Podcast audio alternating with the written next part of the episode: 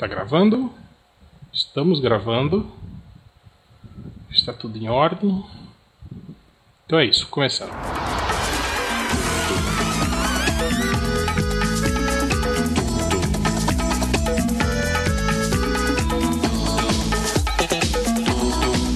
Começando agora o podcast MDM, o podcast mais científico da podosfera, do 1% da podosfera relevante, né? Da, da nossa chegosfera. Esse é o podcast especial 400, né? Que a gente sabe que ele vai, deve ser lançado daqui a uns 3 anos só.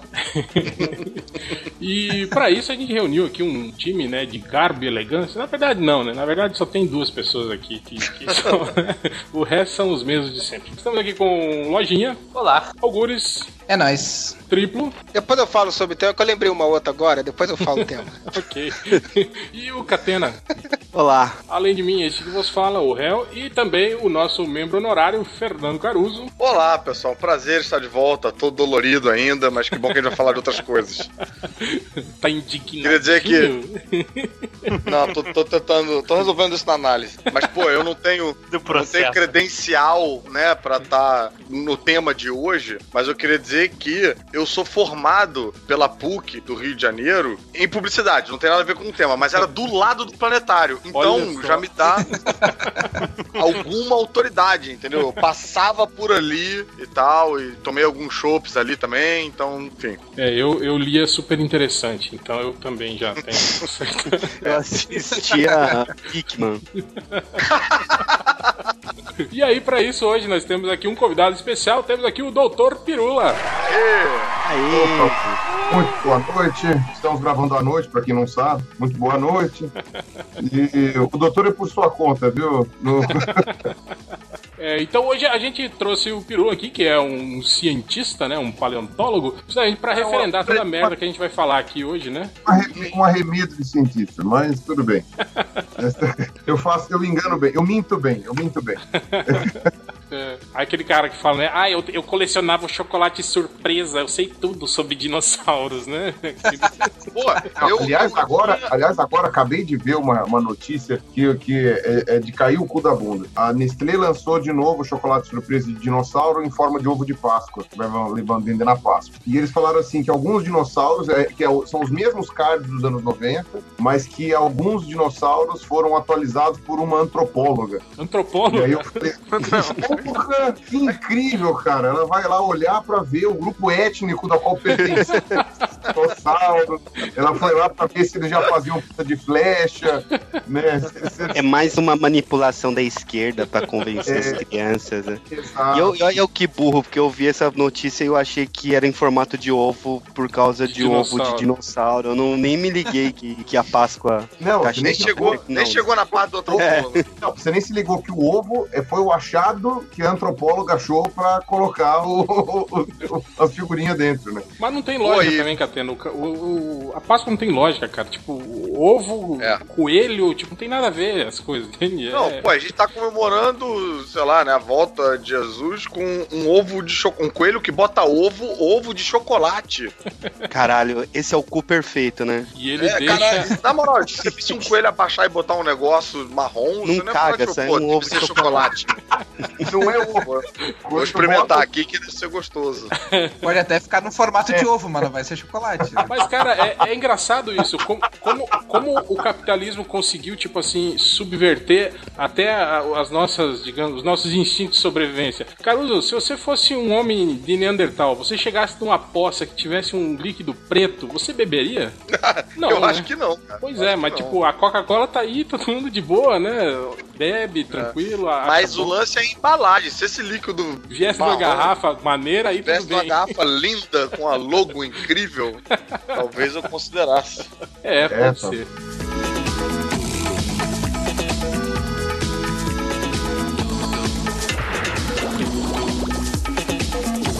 Então o tema hoje a gente vai falar sobre origem da vida. Páscoa.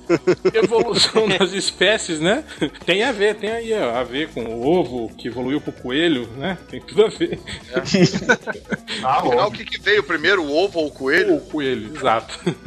E, e aí a gente vai aplicar isso, né? Essas as regras científicas aí através do nosso amigo do, o Pirula no mundo nerd, né? Da ficção científica, dos aliens e das criaturas e dos mundos e de tudo mais por aí, ok? E como sempre, eu vou poder falar de Planeta dos Macacos, ó. Fiquei feliz já. Mais uma vez a gente vai poder falar sobre Planeta dos Macacos, exatamente.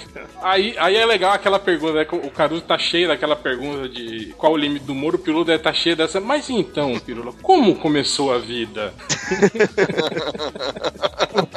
um peido gigante foi dado há muito tempo atrás. Aliás, sempre me falaram isso, né? Nunca pergunte, né, para um, um, um, biólogo ou esses especialistas em evolução sobre isso, né? Sobre conte pra gente, né, como começou alguma coisa que diz que eles demoram muito, né, pra, pra falar. É, não, tem esse problema. Na verdade, saber qual é o ponto de partida, né? É. A origem da vida.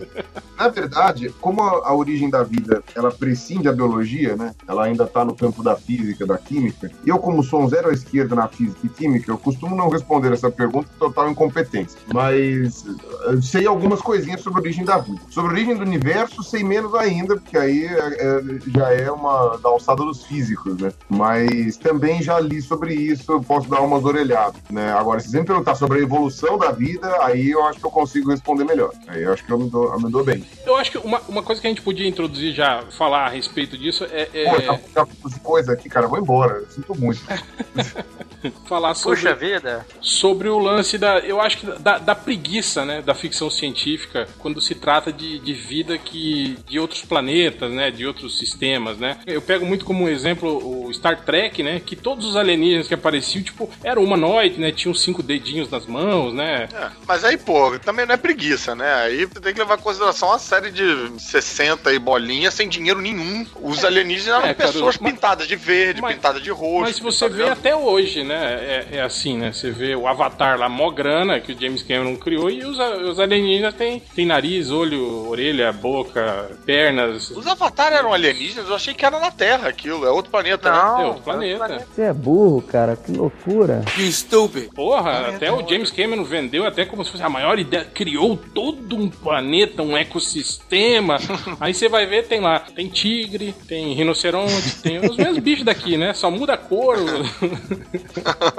Não, a gente tem fio USB, porra. Aí é diferente. É, é. Então eu acho que a gente pode partir disso, Pirula. Eu acho que isso, quer dizer, você pressupor que num outro planeta a gente tenha um ciclo evolutivo que vai resultar numa criatura muito parecida com a gente, é meio, é meio estranho, né? Ou não? Bom, já que a gente tá no campo das conjecturas, né? Existem algumas coisas que, pelo que eu andei lendo tal, tem um filósofo da ciência muito legal, um filósofo da biologia, que é o Daniel Dennett, né? O Daniel Dennett já falou com relação à vida na Terra. Ele falou assim: se você fizer, rebobinasse a fita, né? Isso daí eu entreguei a idade. Se você voltasse tudo desde o começo e repetisse, desse o play de novo, será que você ia repetir tudo do jeito igualzinho como tá? Será que se aqui na Terra, no planeta Terra, se você voltasse a 3 bilhões e meio de anos atrás, quando surgiu a vida, e desse o play de novo, será que ia se repetir exatamente o que se repetiu? Aí essa é uma coisa complicada, porque a gente tem um monte de variáveis que a gente não tem como prever, né? E algumas a gente pode prever. É, então, ele argumenta sobre a questão do acaso, né? Por exemplo, cai um meteoro em determinado momento. Cara, isso daí é um fator momentâneo daquela questão. O meteoro não estava calculado para cair naquele momento, naquele dia, sabe, previamente. Não foi um cálculo proposital. Tava passando ali, entendeu? Você tá andando no meio do campinho, alguém acerta a bola, bate na tua cabeça, sabe? É a mesma coisa. Quer dizer, para você reproduzir isso, você ia ter que arranjar um meteoro que caísse. Exato, no, que caísse em determinado momento. Dando um exemplo, isso, dando um exemplo de um fator alienígena, né? Porque um meteoro é material alienígena. Agora, você tem outras questões também, que são físicas, geológicas, né? Por exemplo, a quebra dos continentes. A formação dos continentes se deu de uma maneira obedecendo a como que a Terra esfriou, como que foi as correntes de rocha líquida que foram se formando tal, e, e como que aquilo lá foi, foi adequado, o fato da, da água ter se formado, né, e aí ter precipitado, formado os oceanos, que na época acho que era um só. Então, quer dizer, você teve toda essa, essa questão de mudança. Às vezes, uma quebra de continente diferente, sabe? Se ao invés de ter quebrado, sei lá, ter separado primeiro a América do Norte Ásia do, do, do, resto, tivesse separado as Américas primeiro, tudo seria diferente, entendeu? Se, se, a, se a África tivesse ficado isolada, por exemplo. E, por exemplo, os primatas, eles chegaram, eu tô falando mais da origem da, humana, né? Os primatas, eles surgiram na Ásia, tem origem na Indonésia, tem origem lá naquela região. E mesmo a nossa linhagem dos hominídeos surgiu na Indonésia. Os mais antigos, né, hominídeos que ainda estão vivos, são o gibão e o orangotango, que vivem ali no, na Indonésia, na Tailândia, vivem naquela região. Foi através da Península do Sinai, né,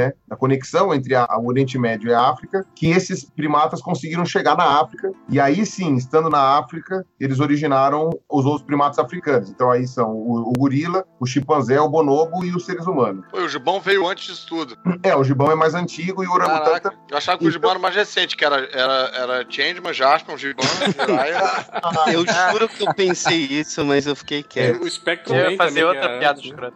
Gente, se eu soubesse que era nesse nível, eu vou abrir uma cerveja. Então. Apesar que, hein, cara. O Caruso não tá Caruso. falando nada. É porque ele ainda tá pensando no conceito de rocha líquida, eu aposto. A gente pode, ah, usando um isso, pouco. a gente pode lembrar que o Dr. Gore, por exemplo, era um, era um caco loiro, né, cara? É verdade. Pode ter Com a voz do seu Madruga. mas então, é, mas...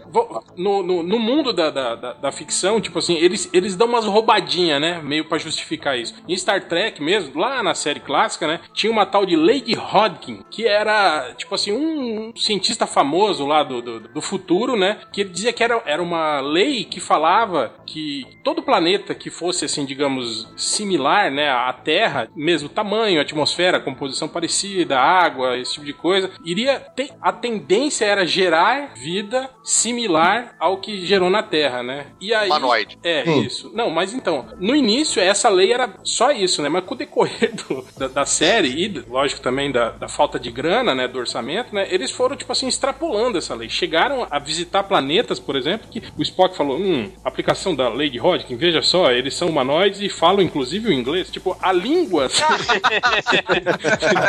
se desenvolveu Não, exatamente igual. Tinha até a questão de que existia um, um Estados Unidos e uma União Soviética, né? Sim, na, sim. É, eles visitaram planetas que eram, tipo, tava num período, tipo, similar ao nazismo, um monte de, de doideiras, assim, né? De que o, os planetas... Na verdade, eles brincavam mais com é. universos alternativos do que com outros planetas, Exato. basicamente, né? Parece, não, é, é, parece com o multiverso isso daí. É, não, multiverso, mas, não, eles iam em planetas, mas, dentro do multiverso, não tem, traçando aí um paralelo, não tem uma teoria maluca que nem aquela teoria dos macacos, que você deixa três macacos digitando aleatoriamente num tempo infinito, numa máquina de escrever, uma hora eles vão conseguir redigir Hamlet. É, tem, não tem uma não, teoria de que. Não, uma máquina de escrever. Não, peraí, não sou eu que tenho essa teoria. Não, tá? infinitamente, não, aleatoriamente. Eu ia dizer, não, não, era que existe uma outra teoria de que, como tem, como o universo é infinito, tem um número infinito de, de possibilidades. De, de números de possibilidades, você vai ter, tipo, todas elas ali, eventualmente. Tipo, vai ter uma Terra exatamente igual a nossa, onde não bateu um meteoro. Outra Terra exatamente igual a nossa, aonde, sei lá, o, o réu é louro. Uma Terra exatamente igual a nossa e tal, aonde as pessoas acham que a DC tem mais clássicos que a Marvel. Enfim, uma para cada. essa, é a, no... essa é a nossa Terra. É, é. é, na verdade, essa questão que você falou aí da, dos macacos digitando lá, eu tinha ouvido essa ideia de uma maneira diferente, na verdade. O que eu sabia disso daí é que justamente não ia gerar, né? Se você deixasse eles. A coisa, quer dizer, a probabilidade era 1, é, era 0,000 elevado a 78 potência 1. Né? Porra, alguém calculou. A probabilidade de eles fazerem isso é, mas é porque essa pessoa que fez isso, que quis, na verdade, desprovar a evolução, fez de uma maneira extremamente estúpida, porque ela esqueceu de considerar a seleção natural, né? Que é exatamente o que faz com que não seja totalmente aleatório, não é completamente aleatório. Né? Então, uh, óbvio que você ficasse fazendo isso daí, a coisa não ia chegar nunca. Mas se cada letra certa ficasse lá, sabe, você não apagasse uma folha do, em branco, sempre. Entendi. Tipo, toda letra que o macaco acertar passasse pros outros macacos. Ah, eventualmente. Aí o tempo diminui assim, tipo, sabe? Vira uh, a probabilidade de. Enfim, você tem que esperar, sei lá, 100 anos. Sim, sabe? É, é, muito, é muito menor. Tudo, primeiro de tudo, cara, você ia precisar de macacos imortais pra fazer isso, né? Sim. Mas a teoria acho que conta com isso. Você vai trocando o macaco. E, e se você mas... tem macacos mas imortais. Tá, mas a partir do momento que você vai trocando o macaco, ele vai repetindo, né? Ele pode repetir o que os outros já fizeram, né? Mas, Não, mas são com tá, brincadeiras irresponsáveis assim que acontece que aconteceu em Planeta dos Macacos. aí, tá o catena Começa aí. assim, é, quando você vê... Mas o, uma coisa que você perguntou sobre essa questão da lei de Roth, né, acaba levando um pouco em conta aquilo que eu estava contando da outra pergunta que você fez. Então, a gente tem uma série de aleatoriedades que você não tem como repetir ou você não sabe quando vão acontecer. Quebra de continentes, queda de meteoro, uma série de outros fatores, né? Dana Gouveia. Dana Gouveia, Agora, tem algumas coisas que acabam se repetindo, né? E essas coisas que acabam se repetindo, elas acontecem aqui na Terra quando você usa as mesmas ferramentas. Então, por exemplo, partindo do pressuposto de que a vida iria surgir numa base de nitrogenadas ATCG, né? Que são as que formam o DNA. Uh, que as membranas iam ser da mesma composição, que a atmosfera ia ser da mesma composição, provavelmente a tendência seria que surgissem algumas coisas como aconteceu do mesmo jeito. Então, provavelmente ia surgir a célula eucariótica, provavelmente ia surgir animais, ah, seres vivos multicelulares, provavelmente iam surgir os animais, né, que seriam os heterótrofos, e as plantas, que seriam autótrofas, ou seja, algumas coisas provavelmente iam se repetir novamente se você uh, desse o play de novo, na mesma Terra. Por quê? Porque algumas coisas são a mesma, entendeu? Então, as bases nitrogenadas são as mesmas, o ambiente é o mesmo, a coisa é a mesma, então você consegue repetir essas coisas, né? Só que, como eu falei, sem a, essas aleatoriedades que a gente sabe quais são, a gente não teria como saber se o rumo ia ser o mesmo. Sim, né? Então, sim. se não tivesse caído um meteoro que, que matou boa parte dos dinossauros, a gente não sabe o que teria acontecido. Podia ser que os seres humanos nunca tivessem surgido, podia ser que os seres humanos tivessem surgido só que, sei lá, 10 milhões de anos depois do que surgiram, podia ser que, uh, ao invés de seres humanos, fossem, sei lá, reptilianos, sabe? A gente não sabe como que seria. Então, é. essas pequenas aleatoriedades é que fazem. Você que não tivesse tido um golpe. é, então, isso. Ter sido que a Marvel tivesse um clássico. E, e, até dentro disso, né, tem outras, né? Tipo, tem, tem correntes que defendem que os, os grandes dinossauros já estavam em, em, declínio, né? Quando aconteceu o lance do, do meteoro. Não, e, meteoro. e, aparentemente estavam mesmo. Todas as evidências indicam que realmente eles estavam em declínio. Tipo assim, eles chegaram Mas... no ápice da, da raça e chegou um momento, digamos, que não, não, não tinha mais para onde ir, né? Algo, algo assim. É, mas isso a gente tem uma evidência até hoje, que todos os dinossauros que encontram já estão mortos, né? não, você não... É incrível isso. É, não, mas, as, as galinhas estão aí, né? As galinhas estão vivas, é. mas, mas na verdade é o seguinte, não é que é, chegou num ápice e coisa. O, o, mundo mudou, né? Você teve uma mudança no planeta, quebrou todos os continentes, a flora mudou, você teve uma mudança de vegetais, né? Surgiram várias variedades de plantas diferentes, né? E isso pode ter, enfim, sei lá, complicado a vida. Por exemplo, estações do ano mais bem marcadas. É, é. não, lá, eu acho, eu acho curioso isso. Se a gente pensar que, tipo assim, digamos que os dinossauros estavam imensos, né? Eu já, eu já vi gente defendendo agora que o peido da, da vaquinha, né, provoca efeito estufa e agrava. Você já imaginou se os próprios dinossauros criaram o seu próprio cataclisma climático naquela época, comendo e peidando? Olha, já pensou nisso? O pessoal, o pessoal dá risada. O pessoal dá risada com relação a essa questão do peido da vaca e tal. Mas, pra você ter uma noção, tem até um estudo que eu não me lembro agora onde é que saiu, mas que disse que o Gengis Khan conseguiu esfriar em 0,2 graus a temperatura da Terra só matando metade dos habitantes da Ásia. Olha! é, porque. É, obrigado, gente, cara. É, então, porque na verdade. A gente achando que o cara era, um, era, era cruel e tal, mas não, ele só tava com calor. Ele só tava...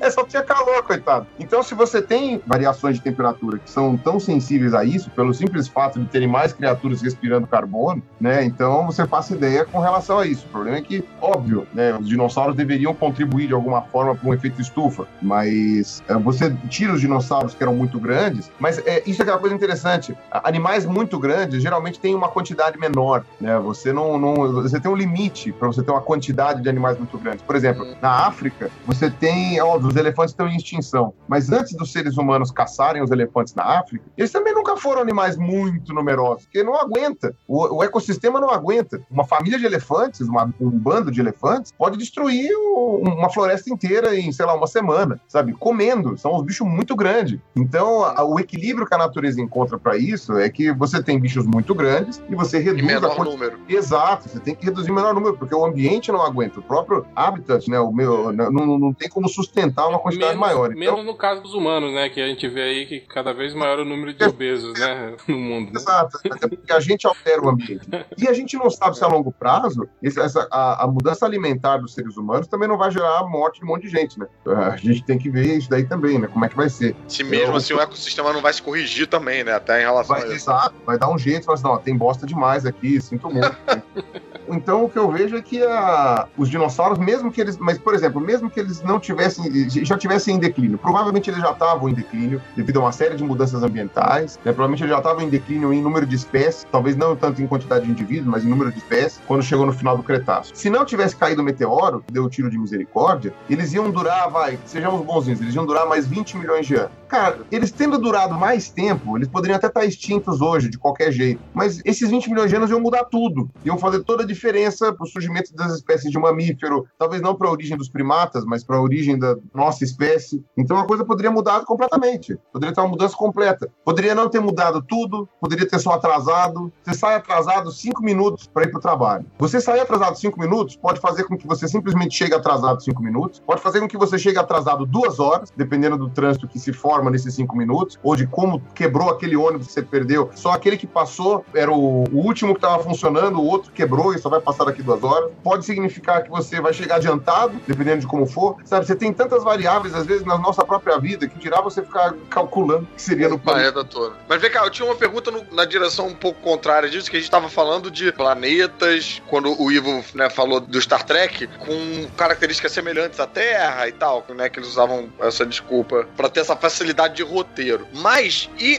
quanto a planetas que não têm essas características semelhantes à Terra, que você até falou que tem coisas que são que seriam comuns ao, a esses planetas como as plantas e, sei lá, determinadas características. Tipo um planeta que é todo deserto, ou um outro que é todo de gelo. Será que existiria uma possibilidade de acontecer uma forma de vida, e aí nesse caso completamente diferente da nossa, tipo, sei lá, uma, um, um gelo vivo, entendeu? Ou uma areia consciente, é, sei lá. Um... Inclusive, o, o Real tinha me passado uns, uns artigos bem legais para ler, e um deles falava sobre essa questão da. Como é que era o negócio? Do ponto de. Ah, no grande funil, o grande funil, né? Que era que seria um momento em que você teria que ter muita sorte para passar o momento da, da quebra, da ruptura da coisa. E aí eles começaram a, a especular se seria a, o surgimento da vida, ou se seria a vida multicelular, ou se seria a vida eucariótica. Todos esses postulados partem do pressuposto que a vida em Marte, por exemplo, ia ser igual à nossa.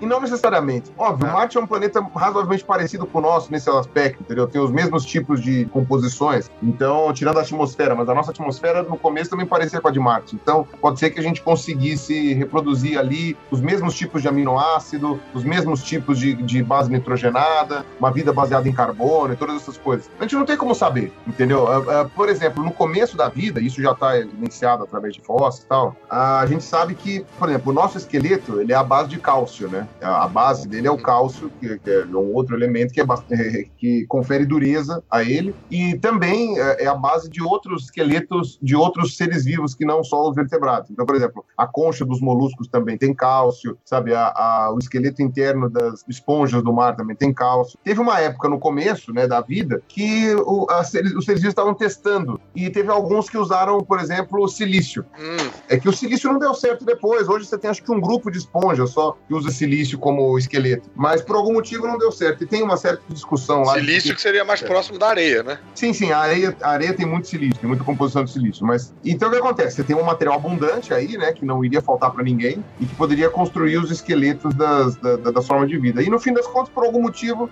os de cálcio se deram melhor e a, e a coisa foi, foi pro lado do cálcio. Então, nada impede que outros minerais que possam existir em abundância em outros planetas pudessem ter, sabe, ajudar uhum. a composição da vida. Aí não seria a vida baseada em carbono, seria baseada em iodo, sei lá. Uhum. Ou que alguma variável nesse planeta favorecesse entre, por exemplo, o silício ao invés do cálcio, como foi aqui, né? Exato, exato. É, Agora, é o que ele acabou de falar.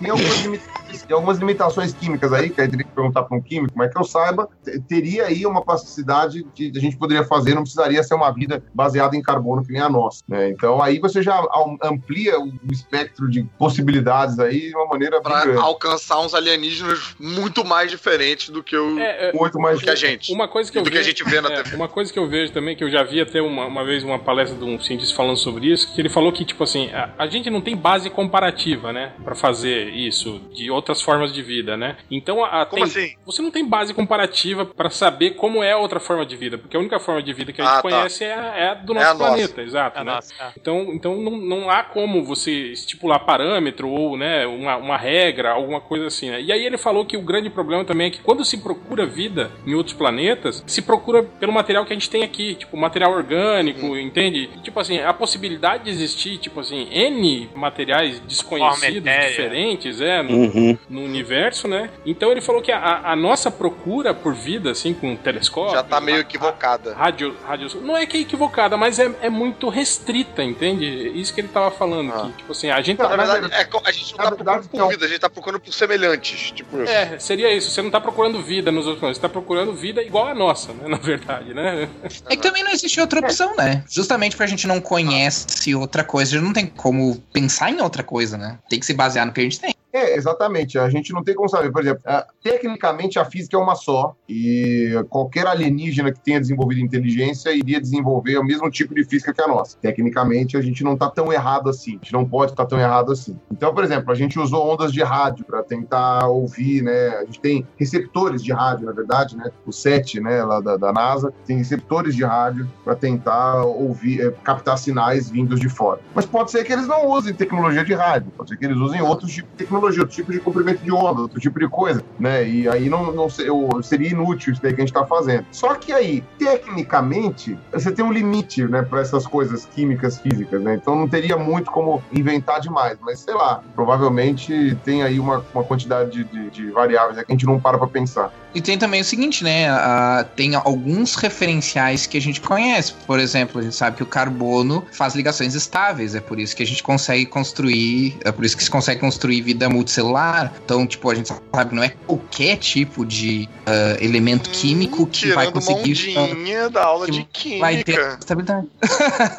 não, isso na verdade é coisa que eu aí, mas uh, a gente sabe que pelo menos nem tudo daria para fazer uma vida pluricelular celular, porque seria muito instável, né? Então tem algumas pequenas dicas sobre o que poderia gerar uma coisa ou outra, né? Mas eu queria, eu queria falar com o Pirulo o seguinte, perguntar um, um, esquema, porque aí é, essa questão de tecnologia entra numa outra coisa que eu sempre penso, e aí entra nessa questão também dos alienígenas uh, mais parecidos com humanos, ou entre aspas, inteligentes e tal, que é, para mim, é a maior incógnita, né? É a maior, que é a questão da consciência, né? De pensar, tipo assim, ah, eles são seres inteligentes porque eles, sei lá, constroem tecnologia, mas daí como é que a gente consegue uh, identificar algum nível de inteligência? Ou talvez eles utilizem as mesmas coisas que a gente, como eletricidade, coisa assim, mas de uma forma que a gente não consegue detectar, ou eles interessados em, em serem detectados por outras criaturas, sabe? Então, tipo, existem N coisas assim que. Eles já que, estão que aqui, na verdade. Tem. Não, sempre estiveram aqui.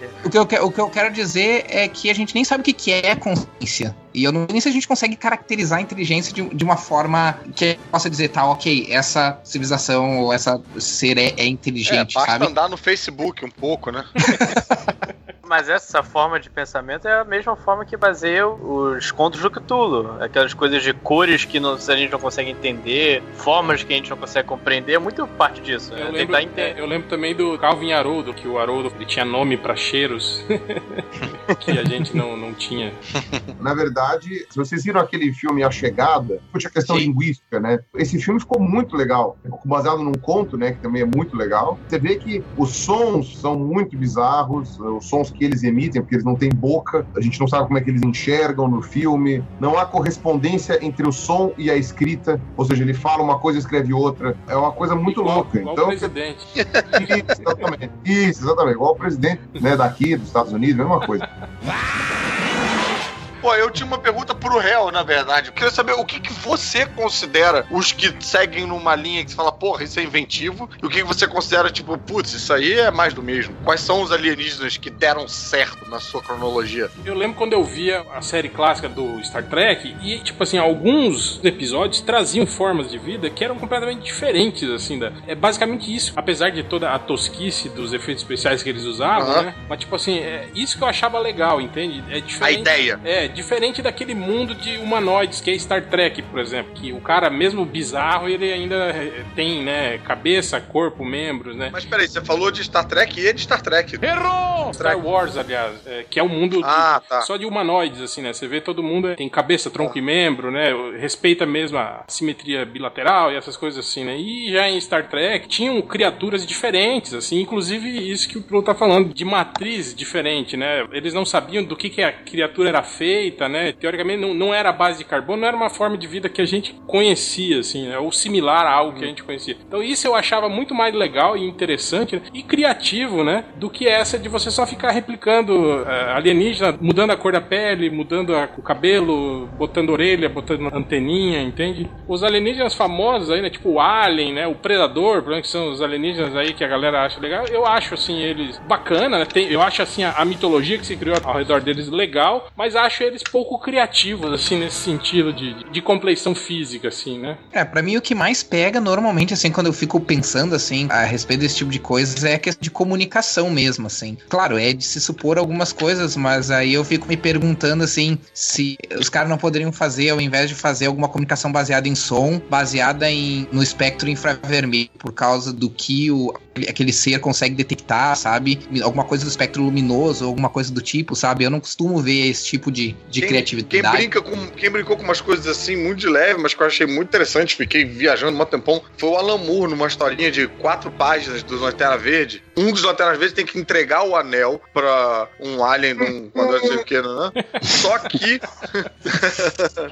Cacete! É, é, é, eu acho que eu mereci abrir essa porteira.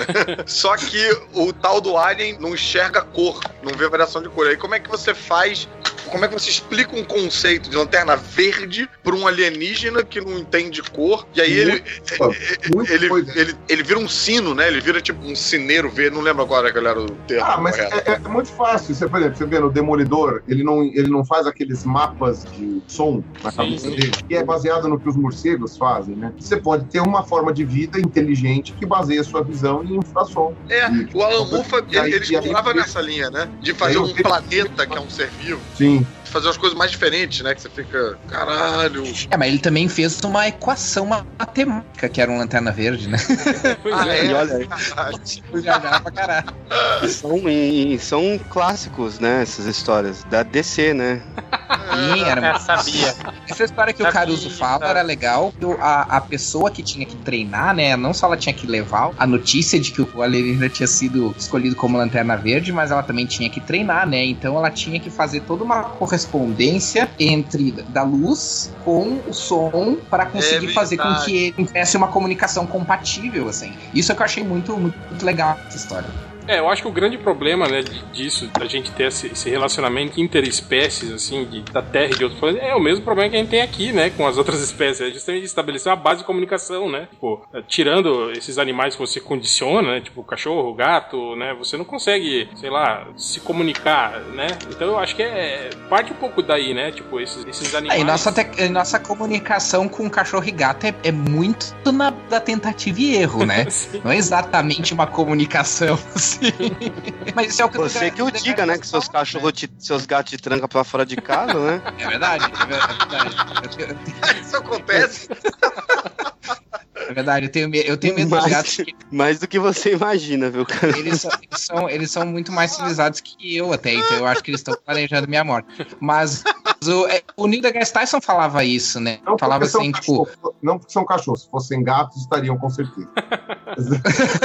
é, não, mas eram meus, eram meus gatos, o Cadê se enganou, eram os gatos. Meus cachorros são, são de boaças. Ah, mas tá. o, o, o DeGrasse Tyson fala isso, né? Ele fala assim, tipo, é claro que é interessante o cara ponderar sobre a vida em outros planetas e coisa assim, mas a questão da, é um pouco, vamos dizer assim, não, não é exagero, mas é um pouco, um pouco arrogância da parte esperar que a gente consiga se comunicar com eles quando a gente não consegue se comunicar nem com as formas com as quais a gente compartilha o mesmo DNA, né? É, até que então isso é, é um, também é um ponto. Não, até, pô, com os amigos de colégio já é difícil se comunicar com O Pirula até tava falando. O Pirula tava falando do A Chegada, né? Que trata exatamente disso, né? Tipo, chegaram os alienígenas, né? E agora? E agora, porra, é mó perrengue pra você, né? Conseguir. E aí, o que que eles querem? O que que eles querem da gente, né? Como que a gente vai se comunicar não, as com confusões, esses, né? esses filhos da puta. É. E, e, e, é, é, legal que, que é, tipo assim, é, é, aquele filme assim que, que na verdade ele prega isso, é a união, né? Ele queria isso, ele queria simplesmente que o mundo se unisse, né? Porque daqui a 3 mil anos ele vai precisar de um favor nosso, né? E que a gente esteja unidos, né? Esse, esse, filme, pelo menos eu gostei dele, porque ele demonstra uma, um problema real, que acho que seria inclusive o mais óbvio de todos. Sim. Tipo, você não sabe nem o que esses caras, nem como eles se comunicam, para você tentar descobrir a, coisa. Então, aquele é uma agonia ver o filme, porque você vê que, cara, você chega lá perto, eles soltam um barulho, parece um elefante. Pela merda, aquilo não significa porra nenhuma para você, sabe? E você tem que ficar tentando entender o que vai ser aquilo, sabe? O... Aí você pega, sei lá, os filmes da, da sei lá, pega o Superman, sabe? Pô, o cara vem de outro planeta e chega o outro cara lá do outro aqui, chega todo mundo falando inglês, pega o Thor lá também, o Thor. Os caras são de outro planeta, né? Supostamente. Pô, os caras tudo falando inglês, falando isso aqui, porra, devia no mínimo falar norueguês, né? Já não é, não é, não é. Pô, mas a gente vê que as pessoas falam inglês na Roma antiga também. é incrível isso, é uma coisa extraordinária. Como o inglês era uma língua é, cosmopolita desde aquela época, né? E, não, essa do Thor, pra mim, eu não entendi, cara. Fazia os caras falar outra coisa. Sabe, até a, a bosta da HBO consegue fazer o, a, as tribos lá da Daenerys lá falando uma língua inventada lá. Por que, que os caras não podem inventar a porra do norueguês lá? Pô, chama os atores da Noruega. Deve ter Isso eu achei engraçado, né? Eu achei engraçado uma... na chegada que, pô, chama a maior linguista do mundo, caralho, pra ver como é que faz. Aí a ideia dela é pegar uma plaquinha e escrever Human. porra, só ela no mundo teve essa ideia de pegar a porra da placa. Eu, eu, eu até falei, né? Do, a chegada e o Independence Day tem o mesmo princípio, né? Que prega a união do mundo, né? Um pra aprender a escrever e o outro pra matar os alienígenas, né? Mas, tipo assim, os dois filmes têm a mesma ideia, assim, né? O mundo precisa Esse se unir, né? né de, ó, a gente quer ensinar uma coisa pra vocês, porque daqui a 3 mil anos, gente, é basicamente segura minha bolsa que eu já volto aí. Cara, não, e, eu, eu, até tava combinando com o JP, eu já, pense, já pensou daqui, sei lá, uns 5, 6 anos, o, o James Cameron faz, tipo, a chegada 2, né? Aí já no ano 3000 os alienígenas vêm, e na verdade o que eles queriam era escravizar a humanidade, e aí você precisa lutar contra eles, e não sei o quê. Tem mó cara isso aí. Mas esse negócio de, de linguagem, pelo menos o filme do, do maluco lá do Mel Gibson, o Apocalipto, pelo menos ele tentou fazer isso, né? É, e ninguém colocou gostou, né? o pessoal falando em. Aí eu achei uma merda aquele filme, mas, mas ele colocou. Colocou o pessoal em... falando em quê? Eu não vi. Fal... Falando num dos idiomas, num dos idiomas que eu me esqueci qual é que é o, nome, mas é um dos idiomas falados na, na época das civilizações maias e, e astecas ah. e coisas assim. Claro que também não, tem, o legal tem é no, problemas, é, né? O legal é no filme, no quarto filme de Star Trek, que os alienígenas tinham que falar com as baleias, né? é, mas no Star Trek, no universo Star Trek, vale lembrar que tem o tradutor universal, que é um programinha lá, tipo do Google Translator, que analisa e decodifica qualquer tipo de Não, eu até é, não vejo. Mas não adiantou não muito, né? Eles tinham, eles tinham que trazer uma baleia pra poder saber o que, que o cara tava querendo. Não, é o problema é esse, é que eles não tinham mais mais baleias, né, no futuro, né? E o, o, artefato lá precisava de uma resposta, né, na língua em baleiês, né? Não tinha. É, eles conseguiam traduzir, mas não conseguiam responder em baleiês. É. tinha fonte. Mas eu até não vejo problema em pegar, em pegar, por exemplo, o personagemzinho planeta que falam uma outra língua entre si, eles todos eles falam uma outra língua e eles estarem falando em inglês, porque seria o equivalente a tipo assim, OK, nós estamos ouvindo numa língua que a gente pode entender. O que é bizarro é quando pega um cara de um outro planeta vindo falar inglês com um ser humano, né? Não, mas, Esse que é o... Mas, ah, então é isso, a... o Distrito 9 foi legal, então, porque os alienígenas aprendem a falar javanês, aprendem a falar Distrito, inglês. Distrito 9 é um puta filme que eu acho legal também, que mostra uma. Tipo assim, que mostra meio que o que aconteceria, digamos assim, se a nave que chega. Por exemplo, a gente aqui, é, se a gente tivesse, sei lá, a humanidade construiu uma nave espacial e colocou a gente dentro. Caruso, você saberia construir uma outra nave? Ninguém aqui sabe, né? Porra, construir não. nada, né? Não, aliás, isso é uma coisa que me deixa bolado, que a gente gasta muito tempo na escola aprendendo coisas que não são exatamente inúteis, mas a evolução, tudo que a gente aprende, esse conhecimento não, não vai passando pra Então, por exemplo, se a gente precisar, se acabou a civilização, só sobrou todo mundo que eu conheço, a gente não vai construir uma televisão tão Não. cedo, não vai fazer um rádio tão cedo, não vai fazer.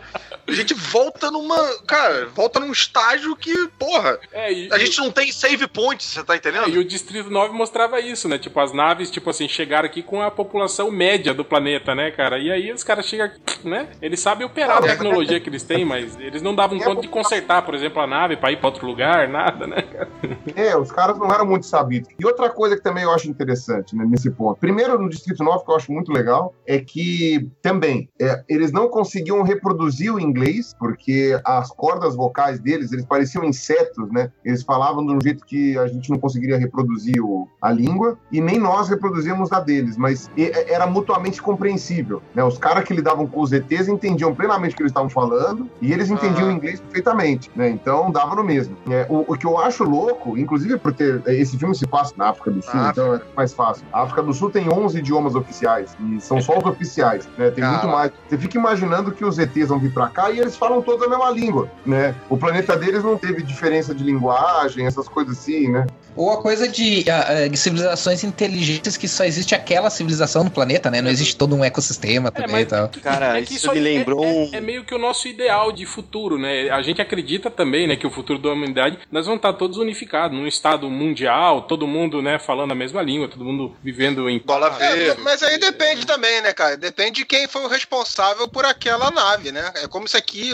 é como se os Estados Unidos lançassem uma nave aqui e todo mundo lá fala inglês. É obrigatório que o cara fale inglês lá. Então não quer dizer que aquela nave representa toda a civilização da, daquele povo, né? Então, falando nisso, tem, tem uma outra questão. Até passei pro Pirula isso, um artigozinho lá de um cara que falava sobre isso. Sobre o lance da gente, talvez, por que, que a gente não encontra vida alienígena? Ou por que, que os alienígenas não chegaram até nós e falaram: Olá, gente, tudo bem? Somos os alienígenas, viemos aqui visitar vocês. tem uma teoria que é muito interessante. Ele falou: Você já pensou se, na verdade, a Eles raça humana seja a raça mais. uma das raças mais evoluídas do planeta? Porque, tipo assim, se você pegar eh, mais ou menos o tempo de vida do universo, o tempo de vida do nosso Sol e a quantidade de, de estrelas similares, assim, a gente vai ver que, tipo assim, a nossa Terra tem um certo tempo aí, né, cara? Ela não é, não é tão jovem Tão assim. novinha, né? É, exatamente, né? E então, tipo assim, se você pressupor que o nosso planeta foi um dos, digamos assim, uma das primeiras levas a criar a vida e, e a vida ir seguindo e chegar no estágio evolutivo que a gente tá agora de, de produzir cultura, de se comunicar, desse tipo de coisa, imaginar que nós somos talvez um dos primeiros planetas a chegar nisso, cara. Vocês já pensaram nessa, nessa terrível hipótese, assim, cara? Que, que talvez nós sejamos a raça, A infelizmente. gente é os mais pica, tem né? algum- Os mais pica da algum- galáxia.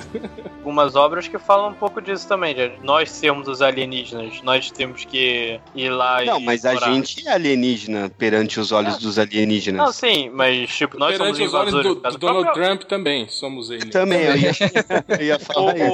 O, o próprio Avatar, a gente é muito mais evoluído que os que os Avatar coisas lá, Sim, sim. quando a gente É que também a gente tem que lembrar que tem outros planetas que são muito mais antigos que o planeta Terra, né? Mas aí Não que tá- mas- necessariamente mas- sejam planetas iguais ao planeta Terra, exato, ao planeta Terra, mas... Mas o que, é- que eles estão falando é isso. Talvez esses planetas que sejam mais antigos que a gente já passaram por esse. Tipo, não tiveram Ah, condições tipo, os caras foram propícias. extintos. Não, não, não tiveram condições propícias para desenvolver a vida como a gente desenvolveu. É, Tipo, são, são planetas gigantescos, são gasosos, são planetas, entende? Que, que não tem. Tem umas amebinhas É, lá. Não, entendi, mas, entendi. mas os cálculos lá do, do, do paradoxo de Fermi, né, que, que até também o, o Helmut passou, Sim. os cálculos que eles fazem é que planetas similares ao nosso, ou seja, com crosta sólida, atmosfera gasosa, distância razoável do Sol que permite água líquida, tamanho razoável para que a gravidade não seja nem muito grande nem muito pequena, sabe? Tipo, ou seja, todas esses, essas, essas variáveis, né, levando em conta a quantidade de estrelas e planetas que possam existir orbitando essas estrelas, existe pelo menos um bilhão, acho, ou 40 bilhões de planetas que né, teoricamente, né, seriam iguais ao nosso ou teriam condições de ter vida parecidas com a nossa. Né? Então, ainda que você seja muito, muito, muito, muito conservativo né, na, na, nas suas análises e, e, nos, seus, nos seus cálculos estatísticos, né, pelo menos mil civilizações deveriam ter chegado. Se você pegar 1% do 1% do 1% do 1%, sabe? Tipo, digamos que de todos os planetas que giram em torno da Terra, 1% desenvolveu a vida. Desses que desenvolveram a vida, 1% desenvolveram vida multicelular. Desse 1% desenvolveu vida inteligente, sabe? E se você for pegando só o número mais conservador possível de todos os aspectos, ainda assim sobram umas mil civilizações que deveriam existir na nossa galáxia. Né? E a gente não fica sabendo da existência delas. Né? Aí a grande questão é por que, que a gente não fica sabendo da existência delas? Porque nós somos incompetentes, porque nós estamos melhores do que elas, então elas ainda não desenvolveram rádio ou então maneira de se comunicar. Elas porque, elas não querem porque elas não querem papo. Ou talvez por porque isso, porque elas são realmente inteligentes. Falam, não, esses aí é melhor. Deixa, deixa pra lá. Não, né? não, ai, ai, ai, eles estão vindo, eles estão vindo, olha pro lado, olha pro lado. Não, não, tem a hipótese do zoológico, né? Que os caras, na verdade, até sabem que a gente existe, mas eles olham a gente que nem o Discovery Channel observam os rinocerontes, né? Tipo, sabe? Se camuflam, se escondem, ficam olhando e falando, é, olha que legal. Ou até a, as matérias do History Channel, né? Que mostram os contatos alienígenas, essa coisa de sonda, ah, de leva animal, de pega pessoas para fazer dissecação e enfia sonda anal. Tipo, é isso, os caras estão estudando você como, como, sei lá, como lá o estudante americano disseca o sapo na aula, né? Esse tipo de coisa assim, né? Sim, mas entendeu? mesmo que eles não interfiram no planeta Terra, né? Uh, eles podem perfeitamente saber que a gente existe e dar um jeito de chegar aqui e não se mostrar, né? Então, e tem outras alternativas também, que nem a do Stephen Hawking, né? O Stephen Hawking falou isso, né? Ele tinha dito que uh, talvez seja até um bom sinal da gente não ter encontrado nenhum deles, porque se é uma civilização muito mais avançada que a nossa e ela conseguiu gastar todo o tempo e energia para chegar até aqui, né? Porque você tem aqueles negócios sobre distância, né? Viagens a longa, de longa distância, sim, sim. né? Não seriam possíveis se não fossem através de buracos de minhoca, né? Que seriam tecnologias que seriam muito complicadas ou, ou quebras de lei da física e tal. Então, se você for for fazer uma viagem do ponto de vista tradicional, ou seja, usando uma nave com impulsão no vácuo e atravessando as estrelas, essa viagem eh, demoraria, sei lá, 500 mil anos, uma coisa assim. 500 mil anos está fora da cogitação da vida de todo mundo que está lá dentro e você não vai voltar para o seu planeta de origem. Né? O, o Interestelar abordou bem isso. Então, a maneira que você tem para fazer isso é ou cultivando o seu, ou fazer um planeta, uma nave cidade mesmo, né? Uma nave flutue, mas que seja efetivamente uma cidade, né? Que, que tipo vida. Sim. Ou então eles, na verdade, já destruíram o planeta deles e eles estão vindo aqui que nem gafanhotos para consumir nossos recursos. Então, eu acho que o Stephen Hawking falou isso, que a chance de os alienígenas chegarem aqui na Terra e de serem pacíficos é, é quase nula. Sim, é. Né?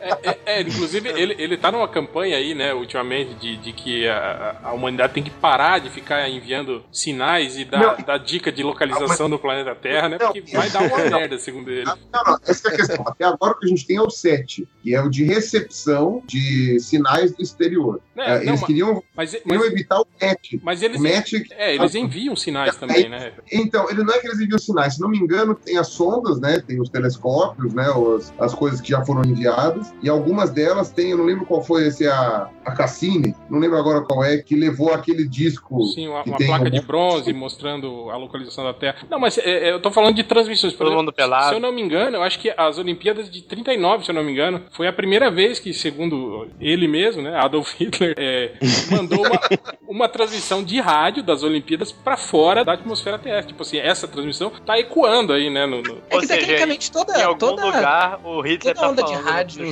ah, mas, mas, do planeta. Mas além de que o show do Elvis do Havaí também teve essa pegada aí de, sim, de sim, é. não, tipos não, é, extraterrestres. Tem, tem, vários, tem, tem várias iniciativas aí a, de enviar sinais de rádio para fora. Né? É, e o Luan Santana escreveu o Meteoro da Paixão.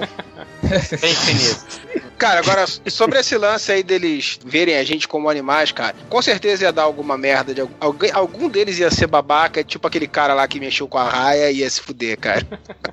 De dar comida, né? Uma coisa assim. Ficava cutucando os humanos, aí uma hora o humano vai lá e. Cara, cara mas se eu fosse. Que aborda isso aí que você tava falando de. É, no Gantz, no arco final, chegam uns alienígenas que são muito maiores do que os humanos e. É, spoiler, desculpa, gente. Eles pegam os humanos e ficam meio que tratando que nem hamster, ele fica botando pelado numa gaiola, assim, tipo, homens e mulheres. O. Se eu, eu acredito que se tivesse uma raça alienígena muito foda, superior, e um, um carinha lá descobrisse que. Pô, achei um planeta ali que tem vida, vou fazer um pay-per-view aqui. a gente fica vendo esses otários viver aí, fazendo testão no Facebook. Isso, Pô, ia ser muito mais maneiro. Isso que o piloto tava falando da viagem, uma nave cidade e tal, tem uma série que chamava Ascension. Ela é uma minissérie em do, dois capítulos só. Tipo assim, ela tem um primeiro capítulo muito foda que mostra isso. Mostra, tipo assim, uma nave que foi construída aqui nos anos 60 e ela tá voando para chegar no, no, no, no, planeta que vai ser colonizado. E, tipo assim, ela vai chegar daqui a, sei lá, 120 anos. E aí já passaram-se, tipo assim, já tem duas gerações dentro da nave já. Os primeiros que, que eram adultos, assim, quando foi lançada a nave, já estão velhinhos já, né? E já tem uma outra geração que nasceu dentro da nave e não conhece a Terra, né? E só vai descer lá no, no, no outro planeta. E, tipo assim, eles têm vários problemas dentro da nave, como controle populacional, problema com, com água, purificação de água, alimento e não sei o que. Tem, é cheio dessas tretas. Assim. E é muito boa a série, é porque no final do primeiro. Se levar mais algumas gerações, o cara, quem tá lá, nem lembra mais o que, que o cara tá indo fazer, né? Não, mas isso vai. Eu tô indo pra onde? Fazer o não, quê? Não, mas né? isso vai sendo passado. Pessoas vão nascendo, vão substituindo, vão aprendendo, entende? Tipo, tem pessoas que nascem e vão ser engenheiros, outros nascem, vão ser os mecânicos, nascem, entende? Eles, eles têm uma organização ali dentro, né? Não é um. Hierarquia, né? né? Exato, né? Não é bagunça. É. E aí no final do, do primeiro, você, eu vou dar um spoiler aqui, você descobre que na verdade eles não estão numa nave, é um projeto do governo que eles estão na Terra que tá simulando isso, cara. E tipo assim, as pessoas que estão lá dentro acham que estão viajando pra um outro planeta mesmo, cara. E eu achei Ah, você estragou toda a série. Ah, que pariu. Caralho, Eu achei- ia ver, já não mais Não, não, mas piora, porque, tipo assim, é, ter- se terminasse a série aí, ia ser do Vai caralho. entregar, vai entregar mais coisa ainda. Você vai entregar mais coisa. Sim, porque daí depois entra uma- um, um mistério, um assassinato lá dentro, e aí um projeto pra desenvolver pessoas com poderes é, paranormais, e aí a série fica idiota, ridícula, e não assistam. Assistam só o primeiro. Qual é o nome Isso tá igual. é Ascension, chama. Isso tá igual o episódio Isso- lá da Armação Limitada que prenderam o Júbio e o Lula num abrigo nuclear e disseram que a Terra ia acabar, né? Os caras ficaram morando Tem lá. um filme do Brendan Fraser, assim, O nome também, completo tem? da série é 100 chances Sim. de assistir essa merda. E o Christopher Walken é lembra- o pai dele ainda. Esse Isso. do Brendan Fraser. Isso me lembra. Ah, esse é o De Volta para o Presente, com Alicia Silverstone. Nossa. Isso me lembra um. Pro tema do podcast passado, isso me lembra um vídeo que eu assisti de uma teoria de, de essas fan theory, né? Filmes, coisa assim. Uma que falava que os, os humanos no, naquela nave no Oli são tudo canibais. Porque. Caralho. por- mas, mas a teoria é até interessante É, porque. bem a cara da Disney isso mesmo. A teoria é até cara? interessante. Diz que a viagem era pra ser tipo 30 anos ou alguma coisa assim, e depois voltar, né? Ela tava há 120 e poucos anos em órbita, né? E a princípio nunca mais ia voltar, né? E aí o cara cria toda o negócio da teoria que, tipo assim, aonde tu vai jogar os corpos mortos? E aí, fora a questão de que a comida não ia durar. Cadê o resto da comida pros outros 100 anos, né? E aí, o vídeo é meio longo, assim, mas ele tem. Ele, ele, ele dá umas, umas ideias bem interessantes, assim, faz o cara ver a animação Oli com, com outros olhos. Agora, voltando pra vaca fria. Aliás, eu não entendo o porquê desse, desse Termo. termo, mas tudo bem. É, Pirula, tipo assim, é, eu, já, eu já vi pessoas defenderem que, tipo assim, que a vida, é, é, a evolução da vida segue, segue um princípio de regras, assim, né? E eu vi o cara citando como um exemplo, ele falando, por exemplo, se você pegar espécies diferentes, sei lá, o inseto, o mamífero, o peixe, o pássaro, todos eles que precisaram voar, desenvolveram asas, independente de serem, né, é, de- de- de- até de, não serem similares, né? Mas tipo assim, ah, sei lá, o inseto precisou voar, ele desenvolveu asas, né? A seleção natural deu asas pra ele, né? O peixe tem aquele peixe voador, tem. Então ele, ele defendia isso, que tipo assim, que a evolução da vida, digamos, ela tem fórmulas, né? Tipo, se você precisa fazer isso, tipo assim, a tendência de independente da espécie, do tipo de, de forma de vida, vai ser desenvolver isso, né? Aí eu pergunto se isso casaria com, com essa nossa ideia de, de, de outras raças ou se isso é uma particularidade particularidade nossa, porque a gente vem de um ancestral comum, na verdade, né? Todos nós fomos lá. O... Tem, tem a ver tudo, tem a ver tudo, mas na verdade não. É, isso aí tem a ver com aquilo que eu tava falando agora há pouco sobre de você rebobinar a fita. Sim. Se você rebobinar a fita e voltar desde o começo, algumas coisas vão se repetir do mesmo jeito que aconteceram, porque só tem um jeito disso acontecer, não tem outras maneiras disso acontecer, e algumas outras coisas vão ser diferentes, né? Então, no caso do voo, os tetrápoda, né, no caso, os animais que têm quatro patas, vertebrados de quatro patas, né, que inclui répteis, aves, mamíferos, né, quando eles precisaram voar, todos eles acabaram desenvolvendo asas no membro anterior. E, e o membro anterior, obviamente, é isso que você falou, tem um ancestral em comum, então os ossos são os mesmos, então acaba ficando meio parecido. Ainda que cada um tenha desenvolvido do, do seu jeito. Então, por exemplo, as aves desenvolveram asas que, na verdade, são as penas que formam, que formam a asa, né? A asa em si é só um braço comprido com as penas acoplado. O morcego, ele desenvolveu uma asa de pele e com os dedos formando a, a, o suporte da asa. Uma coisa que as aves não precisavam, por exemplo, porque elas já tinham as penas para fazer esse suporte, né? Uh, os pterossauros, que também não tinham penas, usaram também uma asa de pele, só que era só um único dedo que sustentava, que era o dedo mindinho, né? Que no caso deles não era nem um pouco mindinho. Então, o que acontece? As soluções foram diferentes para um mesmo problema, mas ao mesmo tempo que elas foram diferentes, todas elas ficaram parecidas. Né? Se você olha em, em detalhe, você sabe que aquela evolução aconteceu cada uma de um jeito, mas ela não foi. É, tem base igual. Exato. Agora, quando você vai olhar os insetos, os insetos desenvolveram asa, lógico, que para você flutuar na gravidade que a gente tem, 9,8 metros por segundo ao quadrado, na densidade atmosférica que a gente tem tal, no 1 ATM, né, que a gente a, a, acostumou a dizer, né, nesse tipo de coisa, a temperatura que a gente tem, essas, essas coisas, a, a resistência do ar é a mesma, né? Então você vai ter que desenvolver asas, né, para poder voar, ou pelo menos vai ter que ser leve o suficiente para voar por si só, né? Que nem, sei lá, alguns micro-organismos conseguem voar por si só, porque eles são tão pequenos que né, não faz diferença, né? Então, no caso, mas os insetos, por exemplo, eles olharam uma, uma maneira diferente, porque eles não têm essa estrutura básica do corpo dos vertebrados. Os insetos têm uh, outros, outras maneiras, né? Eles, são, eles têm um carapaço externo, né? O exoesqueleto e tal. Então, as asas dos insetos são completamente diferentes das nossas, das, das nossas, digo, dos vertebrados, né? Completamente diferente. Agora, o que é legal disso é que você tem várias maneiras baseadas na natureza, por exemplo, de desenvolver máquinas que voam. Então, a gente tem, por exemplo, uma máquina que voa muito parecida com os vertebrados, né? Que seriam os aviões, né? Se você for fazer uma, uma analogia, né? Ou seja, você tem duas asas é, na lateral do corpo e, e, ele, e ele consegue voar através da, da propulsão em linha reta. E a gente tem uma maneira de voar que a gente desenvolveu que é mais ou menos parecida com os insetos, que seriam os helicópteros, né? Entre aspas, né? Seriam parecida com os insetos. Ele consegue parar no ar, ele consegue dar a volta no mesmo, no mesmo canto, porque no caso a hélice está em cima, né? E ela gira concentricamente. Então, quer dizer, você tem aí alguma uma analogia meio, meio forçada aí que eu fiz, mas mostrando que você acaba desenvolvendo métodos diferentes para a mesma solução, mas que não, não muda muito disso, entendeu? Se você morasse, sei o lá. O princípio seria o mesmo, na verdade, né? Apesar de. Exato. Se você morasse. É que a gente num... tem algumas. É que a gente tem algumas constantes no mundo físico também, né? Por exemplo, o, o, o, que, o ouvido é um detector de ondas sonoras, os, os olhos são detectores de luz, então a gente vai ter variações disso, né? Vai ter de criaturas que só tem um, uma célula sensível à luz, uma pele, vamos dizer assim, sensível à luz, até o que a gente tem de olho. Mas os fótons são os mesmos, as, as frequências sonoras, as ondas sonoras são as mesmas, né? Então não vai vir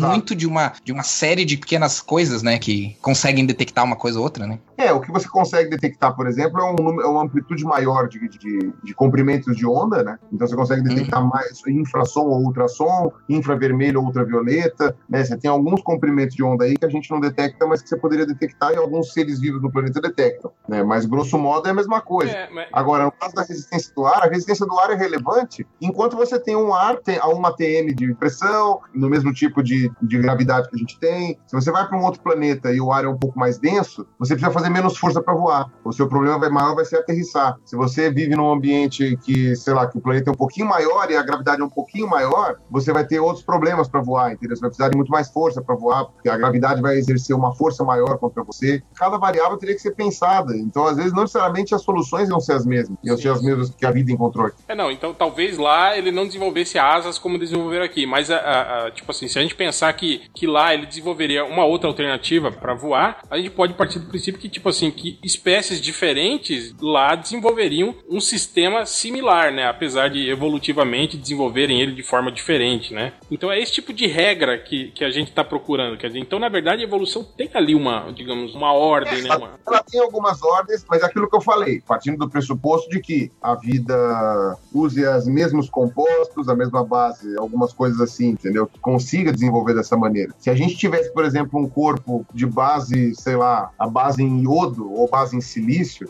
talvez a gente não tivesse maleabilidade para voar como fazem os morcegos, por exemplo, ou como fazem as aves. A gente poderia voar como fazem os aviões, talvez, é. de um jeito meio, meio durão, assim, não sei, entendeu?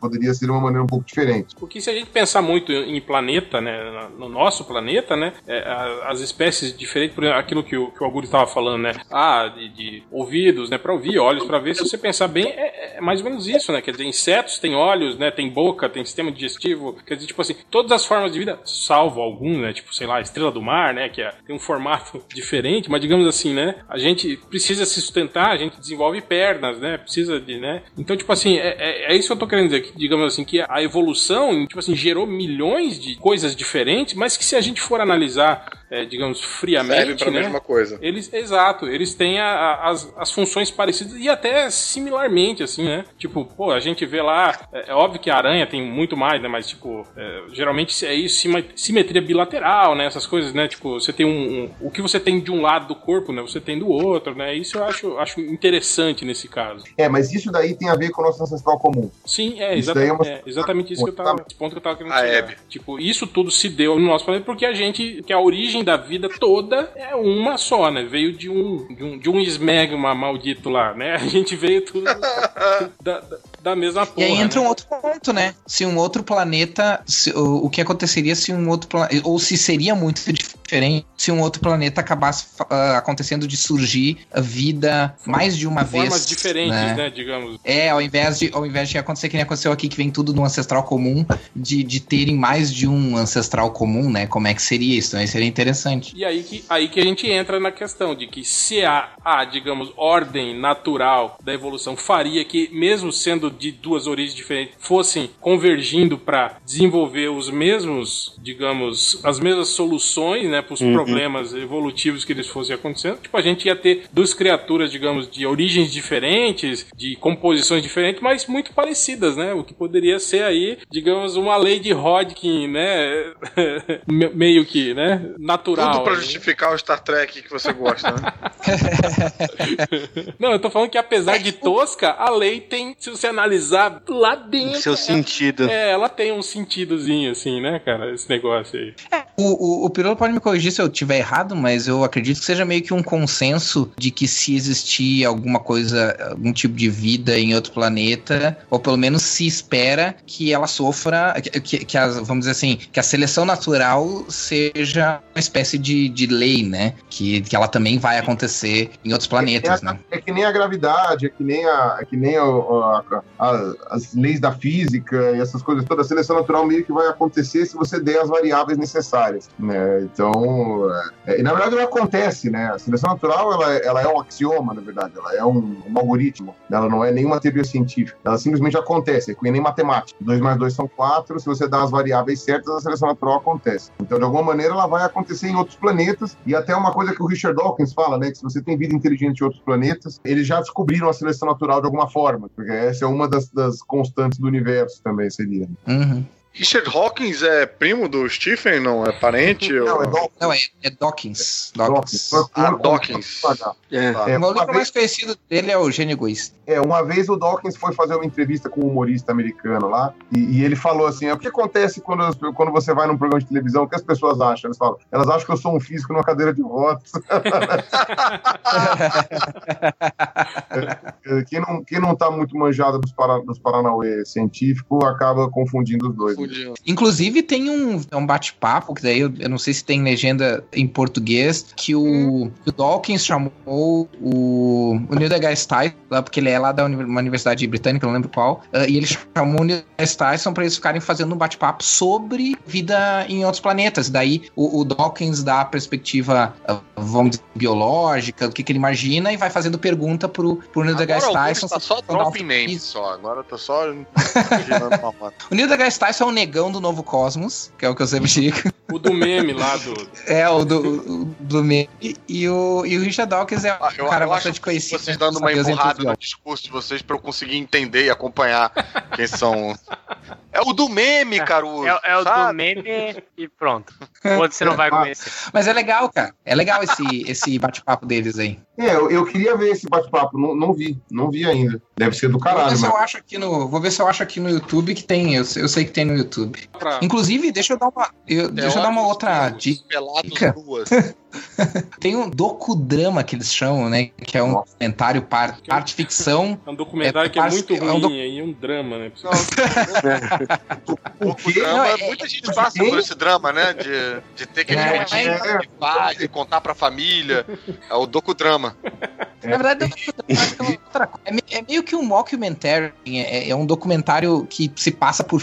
Na verdade, é um documentário passa ficção, né? Que é chamado Alien Planet, que é sobre uh, uma sonda, mas assim, ele, ele funciona como se fosse um documentário, inclusive ele chama alguns astrofísicos conhecidos e tal, que existem de verdade, que são cientistas mesmo. Essa brincadeira é como se a humanidade tivesse, manda, tivesse mandado uma sonda para um planeta chamado Dar Darwin 4, que, que tinha sido uh, colocado esse nome porque é um dos primeiros planetas que foi detectado vida, né? E aí eles tinham mandado uh, três so uma sonda que na verdade se dividia em outras três menores para buscar vida lá e se tinha vida inteligente, assim. É, é, um, é um documentário ficcional bem legal, assim, bem interessante e me parece bem que eles tentam fazer a coisa bem apurada, assim, cientificamente, assim, do que como realmente teria que ser, como realmente seria todo esse processo de mandar a sonda para lá, da sonda chegar lá e do, como ele detectaria essa, essas... Mas é uma, mas é uma ficção, uma ficção com cara de documentário. Conhecendo a humanidade humanidade, Isso, Algures, eu acho que as três partes seria, tipo, uma parte para analisar, digamos assim, a parte, digamos, atmosférica, né? A outra parte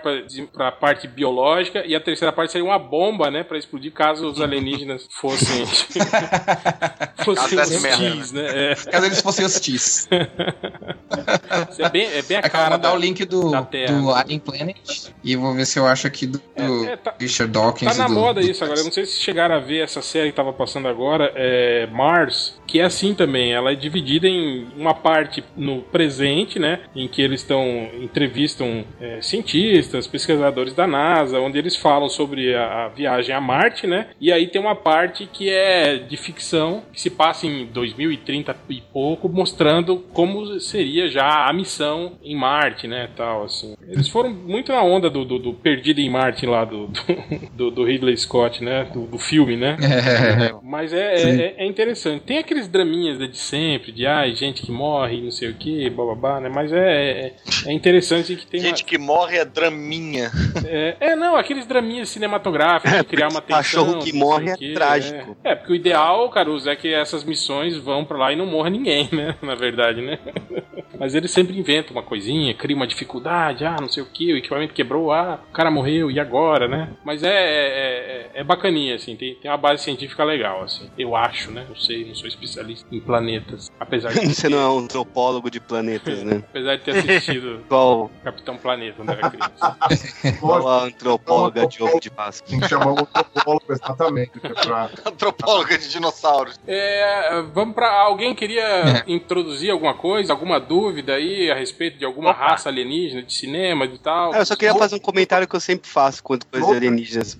Na, na onda do Cito 9, eu lembro do, do Missão Marte, que era um Missão Marte, não? O seriado real que eu sempre falo do detetive marciano. Ah, que... acho que é. Missão Alien. Missão Alien. Missão Alien, isso mesmo. Que tem a mesma pegada, né? Tipo, os alienígenas é, marcianos uhum. têm que aprender a conviver. Que é o Distrito 9 dos anos tipo, 90. dos anos 80, né? 80. Acho que era é. final de 80, acho que era 88, 89. É. Início, deve ser 89, 90. É. Pô, aqui eu acho, eu não sei nem se esse é o termo, mas adaptação de espécie, existe isso, Pirula? O quê? Com relação a quê? A esse seriado dos marcianos virem pra Terra e eles terem que se adaptar ao nosso estilo de vida e, e trabalhar, tipo, eu não sei se você já assistiu, a série foca. Em um, um grupo de. em dois policiais, dois detetives, um é ser humano e um é marciano. E o, e o que é humano tem que ensinar o marciano, porque ele é o novato Nossa, da academia. É, e, e vice-versa, né? Digamos assim, é, é. uma raça alienígena já, já tá estabelecida aqui, eles já interagem com humanos, só que, tipo assim, tem alguns que viraram criminosos e tal, né? E aí alguns desses alienígenas começam a participar, tipo, da força policial. E o seriado mostra justamente isso. A força policial que começa a receber alienígenas justamente para isso, para tratar com esses alienígenas alienígenas, né? De, digamos assim, de, de igual. casos específicos, é, de né? igual para igual, né? Ah, mas isso daí não é muito diferente, por exemplo, de, sei lá, de você ter uma divisão chinesa da polícia é, americana para lidar com os chineses que cometem crimes, que sabem falar a mesma língua e tal. Eu acho que é mais uma analogia de diferenças culturais do que de espécie mesmo. É, é coisa de antropólogo isso aí, Catena. Isso, antropólogo de ovo de Páscoa. É porque o filme focava um pouco mais fora desse lance da polícia, né? Sim. É porque teve o filme e o seriado, né? Pô, eu devia ter no Netflix. Não, mas já que o, que o Catena falou do, do antes ali, que queria falar do Planeta dos Macacos, e o, e o Planeta dos Macacos, essa coisa do, da inversão do, do, da, do desenvolvimento da inteligência, vamos assim, ou da dominância do, do, de uma espécie com relação a outra e tal. É, o, o, Planeta dos Macacos é, é, óbvio. Na verdade, assim, o Planeta dos Macacos antigo, né, o do, do Charlton Heston, é, é, ele é, é, bem fantasioso. Assim. Na verdade, ele não explica o motivo e nem quanto tempo passou, né? Então, poderia ser que no Planeta dos Macacos antigo tivesse passado milhões de anos, né, entre uma coisa e outra, né? Uh, só que no, no, no, Planeta dos Macacos atual, né, nesse revival que fizeram aí, a coisa foi muito rápida, né? Coisa de 10 anos e, e ferrou tudo, né? Você teve uma redução drástica da população humana por questões numéricas, através de doença, ou seja, uma doença, um vírus que se espalha e mata 95% da população humana. Então, só isso já ajuda você a ter uma dominância ou, ou codominância de espécies aí. Uhum. E você tem um grupo de primatas que desenvolveu uma inteligência muito grande por fatores que são completamente diferentes da, da, da, da seleção natural, da evolução, né? É, tinha a ver com aquele gás lá que eles respiravam,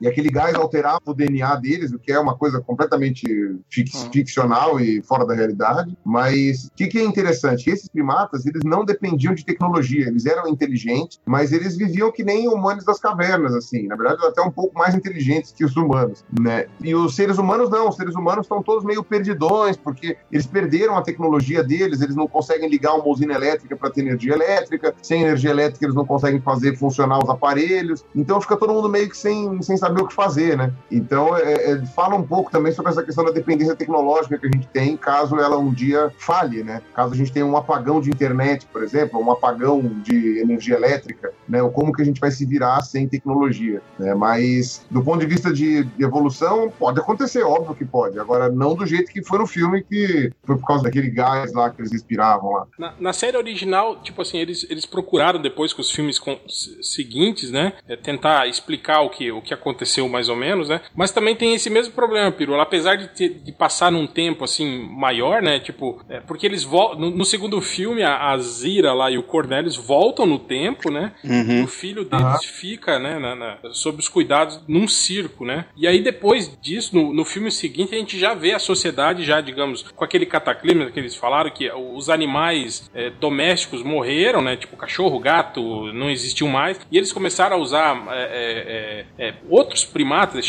chimpanzé, macacos, né? Como animais domésticos. E esses animais, digamos assim, fora da. totalmente, totalmente fora da realidade, né? Sim, é, e esses animais, Caralho. digamos assim, com o passar do tempo, começaram a, a tipo assim, é, é, pelo, pelo nível mais elevado de inteligência, começaram a desenvolver alguns. Tipo, ah, sei lá, você mandava o seu macaco na padaria buscar o pão, eh, ensinava ele a, a limpar a sua casa, né? E aí criou uma, uma subcasta, digamos, né? Desses macacos. E aí começou com o passar do tempo, eles começaram a ser marginalizados, alguns, né? Tipo, que, que, que não tinham emprego, eram presos, né? E aí acontece que o filho da Zira e do Cornelius, é que era um macaco falante, né, que veio do futuro, né, se infiltra aí e ele vai ser o grande líder da rebelião, né, que vai tirar esses macacos da, da, da prisão e vai levar justamente ao início desse levante dos macacos contra a humanidade. E é, é, um paradoxo, né, é um paradoxo. Sim, porque... é um paradoxo, mas no caso do filme acontece num, num período de tempo muito curto, assim, né, eu não, sim, eu não vejo... Mas é uma coisa que pega, né, porque não tem como. Se, se, no futuro que vai vir pro passado aquilo que vai gerar o futuro, ah, não sim, tem como a primeira vez ter acontecido, né, não tem como ser a primeira vez é, então não, acabou. É, mas eu tô falando que eu não vejo, tipo assim, que, digamos que em 15, 20 anos que a gente use macacos como animais de estimação, eles não, se não, desenvolvam não, a ponto de, né, de, de praticamente. Não, completamente um... fora da situação. Sim, Agora. É, não, mas é porque depois tem mais um milhão de anos até eles começarem a usar é, roupinha e andar de cavalo. E, não, e outra coisa, tem, você tem uma questão. a estátua da liberdade. Não, mas aí, tá, e você só tinha um macaco que falava, que era o, o digamos que digamos, o, o filho dele. dele nascesse com a mesma capacidade que ele tinha de. Tipo, até você daí você gerar um, um grupo inteiro de macacos, uma, uma, civilização inteira de macacos que falam, né? A partir de um indivíduo, né? Porra, não tem como, cara. Não, e, oh, mas...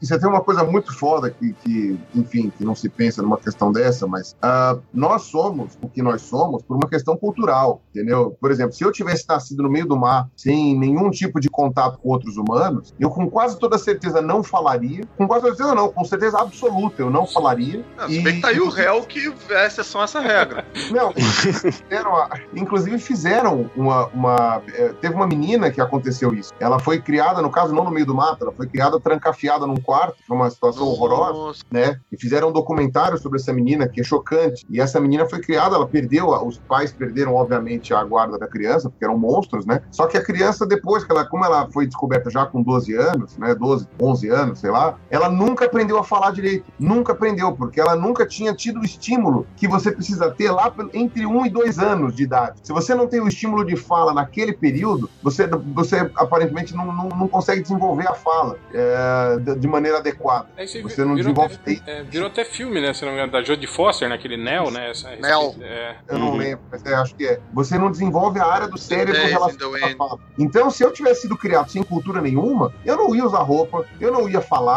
eu não ia saber usar equipamentos eletrônicos e talvez eu só ia saber resolver problemas com uma certa facilidade. É, o ser humano sem a cultura, ele não é muito diferente do chimpanzé, na verdade. Ah, se você remove toda a cultura que a gente tem, é, é, pra gente é muito fácil falar que nós somos melhores que os chimpanzés. Estudamos em escolas, tivemos pais que tiveram essa oportunidade também, ou que pelo menos conviveram entre outras pessoas que estudaram, sabe? Nós temos livros que acumulam o conhecimento da humanidade com o passar do tempo. A gente tem, a gente usa tecnologias que a gente se desmontar também a gente não sabe usar, né? Eu não sei desmontar o monitor que eu estou usando aqui, eu não sei desmontar a câmera fotográfica que eu uso para gravar meus vídeos, sabe? A, a, a, gente usa tecnologia desenvolvida por terceiros, sabe? Então, quer dizer, a gente, a gente é muito uh, o, o que a cultura faz da gente, tá? Então, é, é óbvio, se os chimpanzés... É do meio. Exato. O que os chimpanzés, a gente sabe que eles conseguem fazer, eles conseguem aprender linguagens mais elaboradas e eles conseguem se comunicar conosco, tá? Então, se ninguém ensinar nenhum truque pro chimpanzé ou nada que ele possa fazer na natureza, o chimpanzé tem quem para ensinar? Outros chimpanzés. Tanto é que você sabe que algumas tribos de chimpanzés que vivem em lugares afastados, uma aprende a quebrar nozes com pedras e a outra não. Porque se você não tem um membro dessa tribo que vai para outra e ensina eles a, a, quebrar as nozes com as pedras, se ninguém dessa outra tribo tiver esse insight, né? Porque é um insight, né? Sim. Alguém que resolveu quebrar uma pedra, quebrar a noz com uma pedra. Olha, funciona. Aí os outros começam a imitar, entendeu? E, e todos os mamíferos são bons imitadores, tecnicamente, né? especialmente quando são filhotes. Então, você teria essa. Você tem essa coisa. Então, se você pega um, um chimpanzé e coloca ele na sociedade humana, ele aprende a usar roupas, pode até não gostar, mas ele aprende a usar roupas, ele aprende a se comunicar com humanos de uma maneira que ele não precisaria aprender a se comunicar com outros chimpanzés, ele aprende a usar equipamentos eletrônicos, se você ensinar ele, se forem equipamentos sim, tá? Porque ele só não usava na floresta, porque não tem equipamento eletrônico na floresta, entende? Então, você consegue, obviamente, gerar uma certa civilidade nos, nos, nos chimpanzés. O problema é que, principalmente os chimpanzés machos, eles chegam a uma determinada idade que eles são extremamente agressivos. Então, você não consegue lidar com eles. É, eles não são animais domésticos. É, mas, mas se a gente é. pensar, por exemplo, Pirula, que o, o, lobo era assim também, e em, sei lá, em, em gerações aí a gente conseguiu tipo, tirar praticamente tudo isso dele, né? Criando aí os, os cachorros domésticos domésticos, né, cara? Será que isso não poderia ser aplicado em outros? Poderia, poderia. Você tem, você tem. Agora, o problema é o seguinte, né? Uh, primeiro que a gente não sabe qual é a, a variável da, da, que deixaria os chimpanzés mais dóceis, digamos assim. É, a gente não sabe qual é a variável. E cruzando, digamos, o, é... as espécies mais dóceis, com mais dóceis, com mais dóceis, com mais dóceis, até. É, e a gente tem um outro problema também. Mas é nessa então, de ir cruzando com os chimpanzés aí que surgiu a AIDS, né? Não, cara, a AIDS é. foi os caçadores lá que matavam. É. Mas não tem essa história aí, uma teoria de que foi tipo de. de não, era contato com sangue. Cientistas fazendo, não era sexual, fazendo sexo com macaco? Não. É, bobagem. Não, essa bobagem. Era não. contato com sangue, os que caçavam é o macaco. É, macaco, cortavam o macaco. Existe, existem Isso casos. É o que eles disseram, não, né, gente? Não, existem casos de abusos sexuais de, de, de humanos em primatas. Existe em outros Caralho, primatas. que horror, cara. Existe, existe. Tava falando existe, meio de zoeira. Existe, existem alguns orangutan, algumas orangotangas que são prostituídas na, na, na Indonésia. Que são prostituídas Nossa senhora. mesmo. Eles vão no puteiro na Indonésia, tem umas Indonésias lá e tem um orangotanga. Tipo, e ela fala coisa horrorosa, né, cara? Não, horrorosa. Todo mundo. Imagina também pra mulher que, porra, não, prefiro orangotanga. A mulher Não, e pior que a orangotanga, ela tem um problema, porque uh, o pênis do orangotanga é muito menor que o nosso, né? Tudo bem, aí eu não sei com relação ao indonésio, é. mas... Ah, mas, isso... mas, a... menor que o do Ultra é, certeza.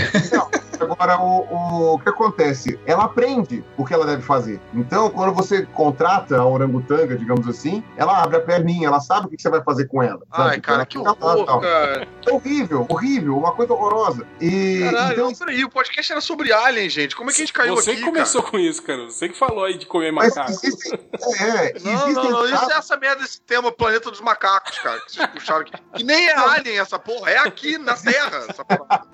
Não, e existem casos de, de, de violência sexual contra chimpanzés também. Né? Contra gorila não, porque eu acho que ninguém é louco. Mas contra chimpanzés tem, né? E uh, chimpanzés fêmeas, no caso. Mas no caso, a questão da origem da AIDS tinha a ver com o. Eles usam muito para comer na, na África. Eles pegam, mas não para comer no sentido bíblico, mas comer no sentido. Antropofágico. Isso, de, de, de, de alimentação. sentido antropológico, né? É, então eles, eles, o contato com o sangue desses bichos se deu por causa disso, na verdade. Eu tenho uma pergunta para todos vocês, então. Levando em consideração tudo que a gente falou, ou apesar de tudo que a gente falou, quais são os seus aliens preferidos na cultura pop? Pô. Hum, Superman.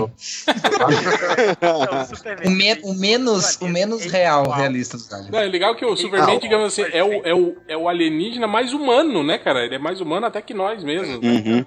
Não, eu sempre brinco, né, que ele que não deveria ter, ter a cor de, de, uma pele caucasiana, porque ele é basicamente uma bateria solar, né? Então é quase como se ele fizesse fotossíntese, né? Então, tipo, a, a é, pele caucasiana reflete, nem né? conseguiria. É, é que a pele caucasiana ela nem conseguiria pegar o, o espectro, o, de, o espectro de, de luz necessária é, para conseguir ele gerar para si. Preto, Tem que né? ser ou negro, é, não, porque não, não, não. é o que chama Teria de ser verde, tecnicamente.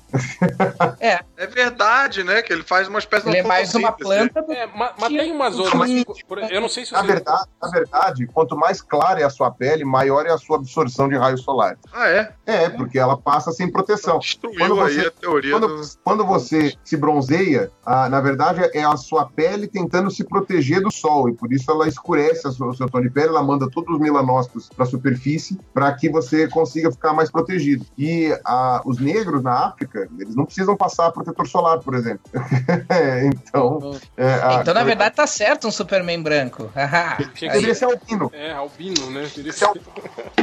Mas isso, isso eu acho interessante. Por exemplo, se você, se você pensar no, no, no, no lance do, do, O Spock, por exemplo, os vulcanos têm sangue verde, mas a pele dele é rosada, como qualquer outro ser, ser humano, né, cara? Que não faz muito sentido, né, cara? É, é meio culpa do ator, né, que não soube interpretar o sangue verde. É, mal, mal ator, mal ator. Pô, um dos meus aliens preferidos e é, o, é aquele Paul do, que o Seth Rogen dubla naquele filme do Simon é. Pegg. Sim, sim, sim. Que eu acho engraçado que, assim, ele faz o alien que é completamente o, o clichê desses aliens que a gente né, vê em tudo quanto é cultura ficção científica, mas ao mesmo tempo ele se apropria dessa teoria, porque ele, ele faz como se toda essa cultura existisse por causa dele mesmo, que ele estava aqui e aí ele ficou cantando a bola pro Spielberg. Não, olha só, tu quer fazer um ET, faz assim e tal. Ele era meio que um consultor, né, de cultura pop da NASA para todo mundo e tal. Então consegue ser ao mesmo tempo completamente absurdo absurdo e completamente é, possível. então, é, eu confesso que eu, eu, gosto muito do que do, do, de toda a mitologia que foi criada tá, no, do, do, do, predador. Eu acho interessante, tipo assim, esse conceito de, de ele ser uma raça, é, digamos, que, que, caça outras raças, assim, que, que tem, tipo, é, desenvolveu algo similar a um código de honra. É, tipo assim, não é simplesmente caça esportiva, né? Aquela coisa de quando ele acha um, ah, um adversário. Tem uma cultura, junto. Exato, é. Um adversário, digamos, que, que seja. que ele acha que é equiparado com ele, ele abre mão dos equipamentos e, e luta com, com, com, o cara, digamos, no mano a mano. Assim, eu acho bacana isso, assim, é. esse, esse tipo é, de. E, cara, nos anos 80, aquele visual era bem maneiro, né? Eu ah, achava sim, muito. Com certeza. achava muito realista, mesmo a meia arrastão e o cara. Ele Não, tinha uma, e, e, é legal isso. Ele é... tinha uma viscosidade, né? Sim, na pele, era tudo e, muito e efeito toda... prático, não era 3D. É, e todo aquele princípio de, de tecnologia que criaram para ele, de armamento, de, de, de coisa de para fazer curativos, não sei o que, eu achei aquilo tudo muito legal, assim, cara. É isso, era esse o que eu ia falar. Vocês podem continuar agora.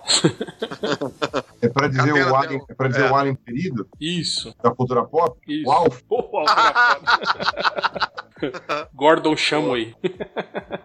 É, Gordon Shumway. Cara, eu tenho, eu tenho, meu bonequinho do Alf até hoje, cara. Não, e o legal é que ele, ele comia gato, lembra? Que ele, ele via tentando é. comer o gato da família, né, cara? Era muito legal aquilo, cara. Não, e eu acho Exatamente. que o. E, e, e, mas o Alf era um, um, um, alien meio. Ele era meio brasileiro, né? Porque ele era, ele, ele era malandro pra caramba, né, cara? Ele, tipo, ele, ele, ele arranjava umas saídas, assim, pras coisas, assim, que, que não é coisa de americano, assim, né, cara? Eu acho que o, o planeta dele é meio, é meio baseado. O mar que era Brasil. Brasil. É. O Alf, ele podia ser, então, uma sacanagem dos americanos com os latinos, né? Por ser um alien latino e ser malandrão e ser coisa assim. ah, mas eu acho que ele tinha uma pegada meio nova-iorquino, assim, meio foda-sezão. Porque tá, a galera toda era meio. Era meio uma família certinha, né? Sim, sim. Hum. Ele, ele, ele, era mais. cara de pau e tal, mas. Mais doidão. É. E você. E é dublado pelo seu peru, né? Sim, sim. Sim. É. Ah, tá lindo, pô. tá pô. É, e, e você, Augusto, qual o seu alien preferido cultura pop? Uh, Cara, tirando os, esses clássicos quadrinhos, assim, tipo o Superman, o, o, o Caçador de Homens, tem. Eu, eu gosto muito dos alienígenas, a gente já comentou sobre o Distrito 9, mas eu gosto muito dos alienígenas do, do Distrito 9, é um dos, dos filmes sci-fi preferidos, assim. E, e, eu gosto muito porque eles são assim, eles são meio. Eles são relativamente humanoides, mas eles são meio insetoides, e daí tem toda aquela coisa que a gente já comentou da comunicação entre eles, assim, que eles não têm nem a, a, a o aparelho fonador, eles não não, é como nossa, então eles conseguiriam reproduzir qualquer uma das nossas linguagens e tal. Uh, então eu, eu acho muito. E, e eles ter, toda essa coisa de eles terem uh, alguma cultura, né? Aparentemente no, no filme da, uh, os, os, os, cientistas lá supõem que era uma raça de escravos, né? Na verdade, que, que foi escravizada para operar a nave e tal. Então eu. A, a, o, o, bem pensado da, dessa, dessa raça alienígena foi uma coisa que eu, que eu, eu curto bastante, assim. Boa, e você, Catena? Pequeno Príncipe. Cara, não sei, vocês falaram todos que eu, que eu acho maneiro. Tipo, até o Cloverfield eu acho legal. Mas, pô, eu ia falar Alf, aí Alf falaram. Puta, Yoda é muito manjadão. Putz, cara. Vai ficar muito bazinga com Yoda. É, eu acho que eu vou ficar com, com o Marciano do Missão Marte lá. Eu, eu achava muito legal. Se é, você falar o meu. Quem? O, jo o John Jones? É Missão Alien, não é Missão Marte. Missão Alien, Missão Marte é o filme do Brian De Palma. o, o, detetive do Missão Alien, eu acho. Eu gosto, gostava dele. Vocês falaram todos legais já. Tipo, o Alien do Ridley Scott também é muito manjado. Porra, mas eu vou falar esse, filho da puta. Ah, então, mas. Eu, eu ia falar Alf, eu tinha anotado até aqui falar o Alf. E o Alf Pô, já foi. Ah, o ET do Spielberg. Ah, o ET do Spielberg é legal. Eu acho ele chato pra caralho. Eu acho que ele parece um. E ele é dodói só. Batida da nave não, não foi. Catena, pe pega aqui. Eu, eu ia... Será, Catena, que ele era tipo assim. Ele, ele, era tipo o cachorro que fugiu, assim, do, do Alien, na verdade. Era, é. o, os caras lá da, daquele lugar que eu não posso falar, do ET, que tem um nome engraçado, tipo, achavam que ele era um rastreador. Que é tipo um alienígena que sai pra investigar outros ah, planetas ah, tipo, e tal. E por isso que ele tem aquela cara. prateado. É, tipo de ser, de é, ser tipo, dócil surfista... e tal, né? Pra, pra dissimular, né? Aí depois ele chega lá, X9, né? Chega lá, é o seguinte, o planeta lá é assim, assim, assado. Mas é. se eu falar o nome do ET que busca conhecimento, eu. Você, você vai ser processado. Vou, vou, é. Mas eu não falei o nome. Mas eu posso eu falar. Posso falar ah, e é uma boa, hein? O meu ET predileto é o ET Bilu. Busque, busque o conhecimento. Vai lá, o, é, pirula, o Pirula não manja aqui. Eu, uma época da minha vida eu fui. A, tipo, eu e um amigo meu, a gente era retardado. E a gente foi numa festinha do, desse lugar que, que, que veio o ET Bilu e é, meu, é muito surreal, cara. É muito surreal. Os caras realmente acreditam naquilo. Lojinha, você vai falar do xenomorfo, né? Não, não, não vou falar, já que o Katana falou que é muito batido. Me sentou agora. Bazingueiro. Bazingueiro, por falar. Mas eu queria falar um que eu lembrei agora, no Guia do Mochileiro das Galáxias, aquele alien que é o alien mais foda do universo, que ele consegue matar qualquer um. Só que se você não vê ele, ele não consegue ver você. Esse é eu pensei que você ia falar dos, dos aliens que, escreve, que são burocratas. Os Vogons. Tam, ah, também. Os Vogons. Pô, e tem, e tem uns colchões também, né? Tem uns aliens le, colchões. Legal que. Vocês chegaram a ler os livros? Os Sim. livros. É, eu li. O, o, tem, eu acho que é no, no segundo ou terceiro livro. É, os, vo, os Vogons caíram na Terra. E, tipo assim, eles levaram a raça que já tinha aqui se matar por causa do tédio de conviver com eles, burocratas. e aí nós, a raça humana, descende, na verdade, daqueles caras, dos Vogons burocratas, cara. é muito legal, cara. Eu, eu, gosto muito do início do filme que eles falam: Porra, a gente vai destruir esse planeta que vai passar uma rodovia. Porra, como assim? Ninguém avisou? Ué, tava lá, cara. Tava, tava, tava marcado né, na coisa. Vocês que não foram lá pegar. Cara, esses livros são muito bons, cara. São, e tipo assim, eles vão surtando cada vez mais, assim, vai chegando é. perto da. É. Não, no é, final não consigo mais entender o que tá acontecendo. Caralho, né? Não dá pra entender nada. Você pega uns elementos aqui ali e tal, mas tem umas ideias muito boas e, um, e uns conceitos de aliens, os conceitos, tipo os aliens que tem não sei quantos braços, que é conhecido como a única raça da galáxia que inventou o desodorante aerossol antes de inventar a roda. é, eu lembro. Mas então é isso, né? Então eu queria agradecer a presença aqui do Pirula. Se você... Opa, eu que agradeço o convite. Desculpa a demora também, né? Deu uns, deu uns bolos em vocês aí, mas. É não, tá tranquilo. Queria agradecer também a presença do Caruso. É muito obrigado, mas vocês terem me chamado. Fico muito feliz. Que bom que, que bom que tá tudo bem entre a gente. que, que bom que vocês não me odeiam. Então é isso, seu jabá, Caruso. Sim, quero fazer o. Eu tenho três jabás muito importantes. O primeiro é o meu podcast, que é o Podcastinadores, que eu sempre encho o saco dos ouvintes do MDM para irem lá ouvir. E muitos deles têm ido ouvir, têm curtido, aparecem lá na página de comentário e tal, troca uma ideia, acaba ficando lá. A gente, inclusive, inclusive para quem gostou go desse. Gostam mais do que do, do MDM, na verdade. eu acho que não, hein? Mas, enfim, acho que é, é uma, é uma variação saudável, né? Eu até diria, é... diria até para esses leitores que foram para lá, fiquem por lá, não precisam voltar. é muito amor que roda por aqui. É, mas, inclusive, quem gostou desse tema aqui, a gente tem no Podcastinadores falando de como, como, as, como as religiões reagiriam à chegada de alienígenas com um, um astrônomo, Alexandre Sherman. É, então, é um papo bem maneiro também. E um papo interessante. E um, e um, é, não, e um menino de um, de um podcast é, religioso que agora, putz, esqueci o nome do moleque, coitado. tipo um é... podcast religioso que eu caguei, né? Porque eu não sou religioso. É. Basicamente isso, né? É, é o, Confessa Cast, não é? Nossa, caralho, não Sério, sei. seu nome de verdade? Não. Confessa, confessa Mas é um nome bom. Confessa Cast. É, não, não é. ou, ou o Padre Cast também era um bom nome, né? É. Caruso, e... fala, fala que o seu podcast é um clássico. Joga, joga na cara.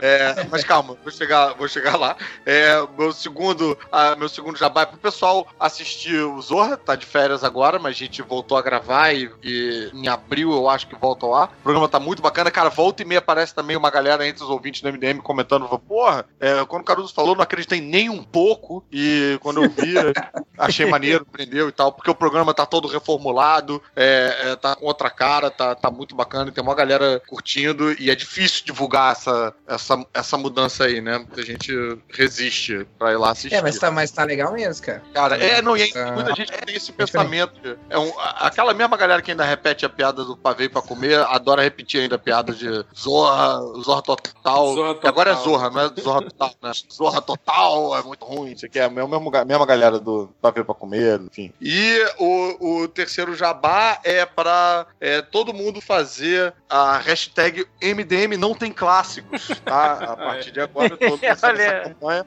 Eu participei desse podcast só pra fazer essa vingancinha agora no final. E, e sempre marcando a arroba do, do réu pra... só pra encher o saco dele aí ao, ao longo da vida. Cara, depois, Pô, eu vou fazer uns eventos, cara. Eu vou fazer uns eventos, mas eu não sei o nome dos eventos. Aí, aí fode o jabá, né, cara? É, o foda é que, é que esse podcast ele deve sair, não sai agora essa semana, acho que deve sair mais pra frente. Mas então é isso, queria agradecer a presença do Pirula. Desculpa aí alguma coisa, né? Imagina, eu que agradeço novamente, foi muito divertido, muito legal. Desculpa eu se falei demais, eu se falei besteira. Que isso. E o canal do Pirula tá besteira lá no YouTube, né, Pirula? É, pelo que vocês tinham me falado, era pra falar besteira mesmo. Então, tá, tá assim. Não.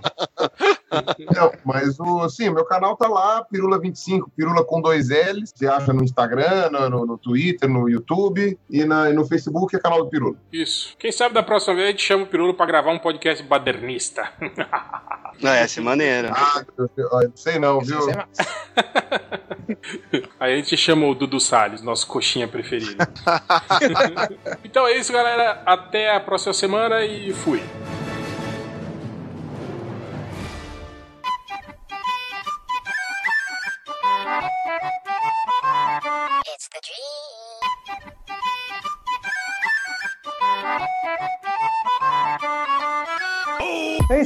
Para os recadinhos MDM. Né, Reverso? Você tem recadinhos? Eu não tenho, mas o Rodney tem. Deixa eu ver aqui. Ah, o, o Rodney.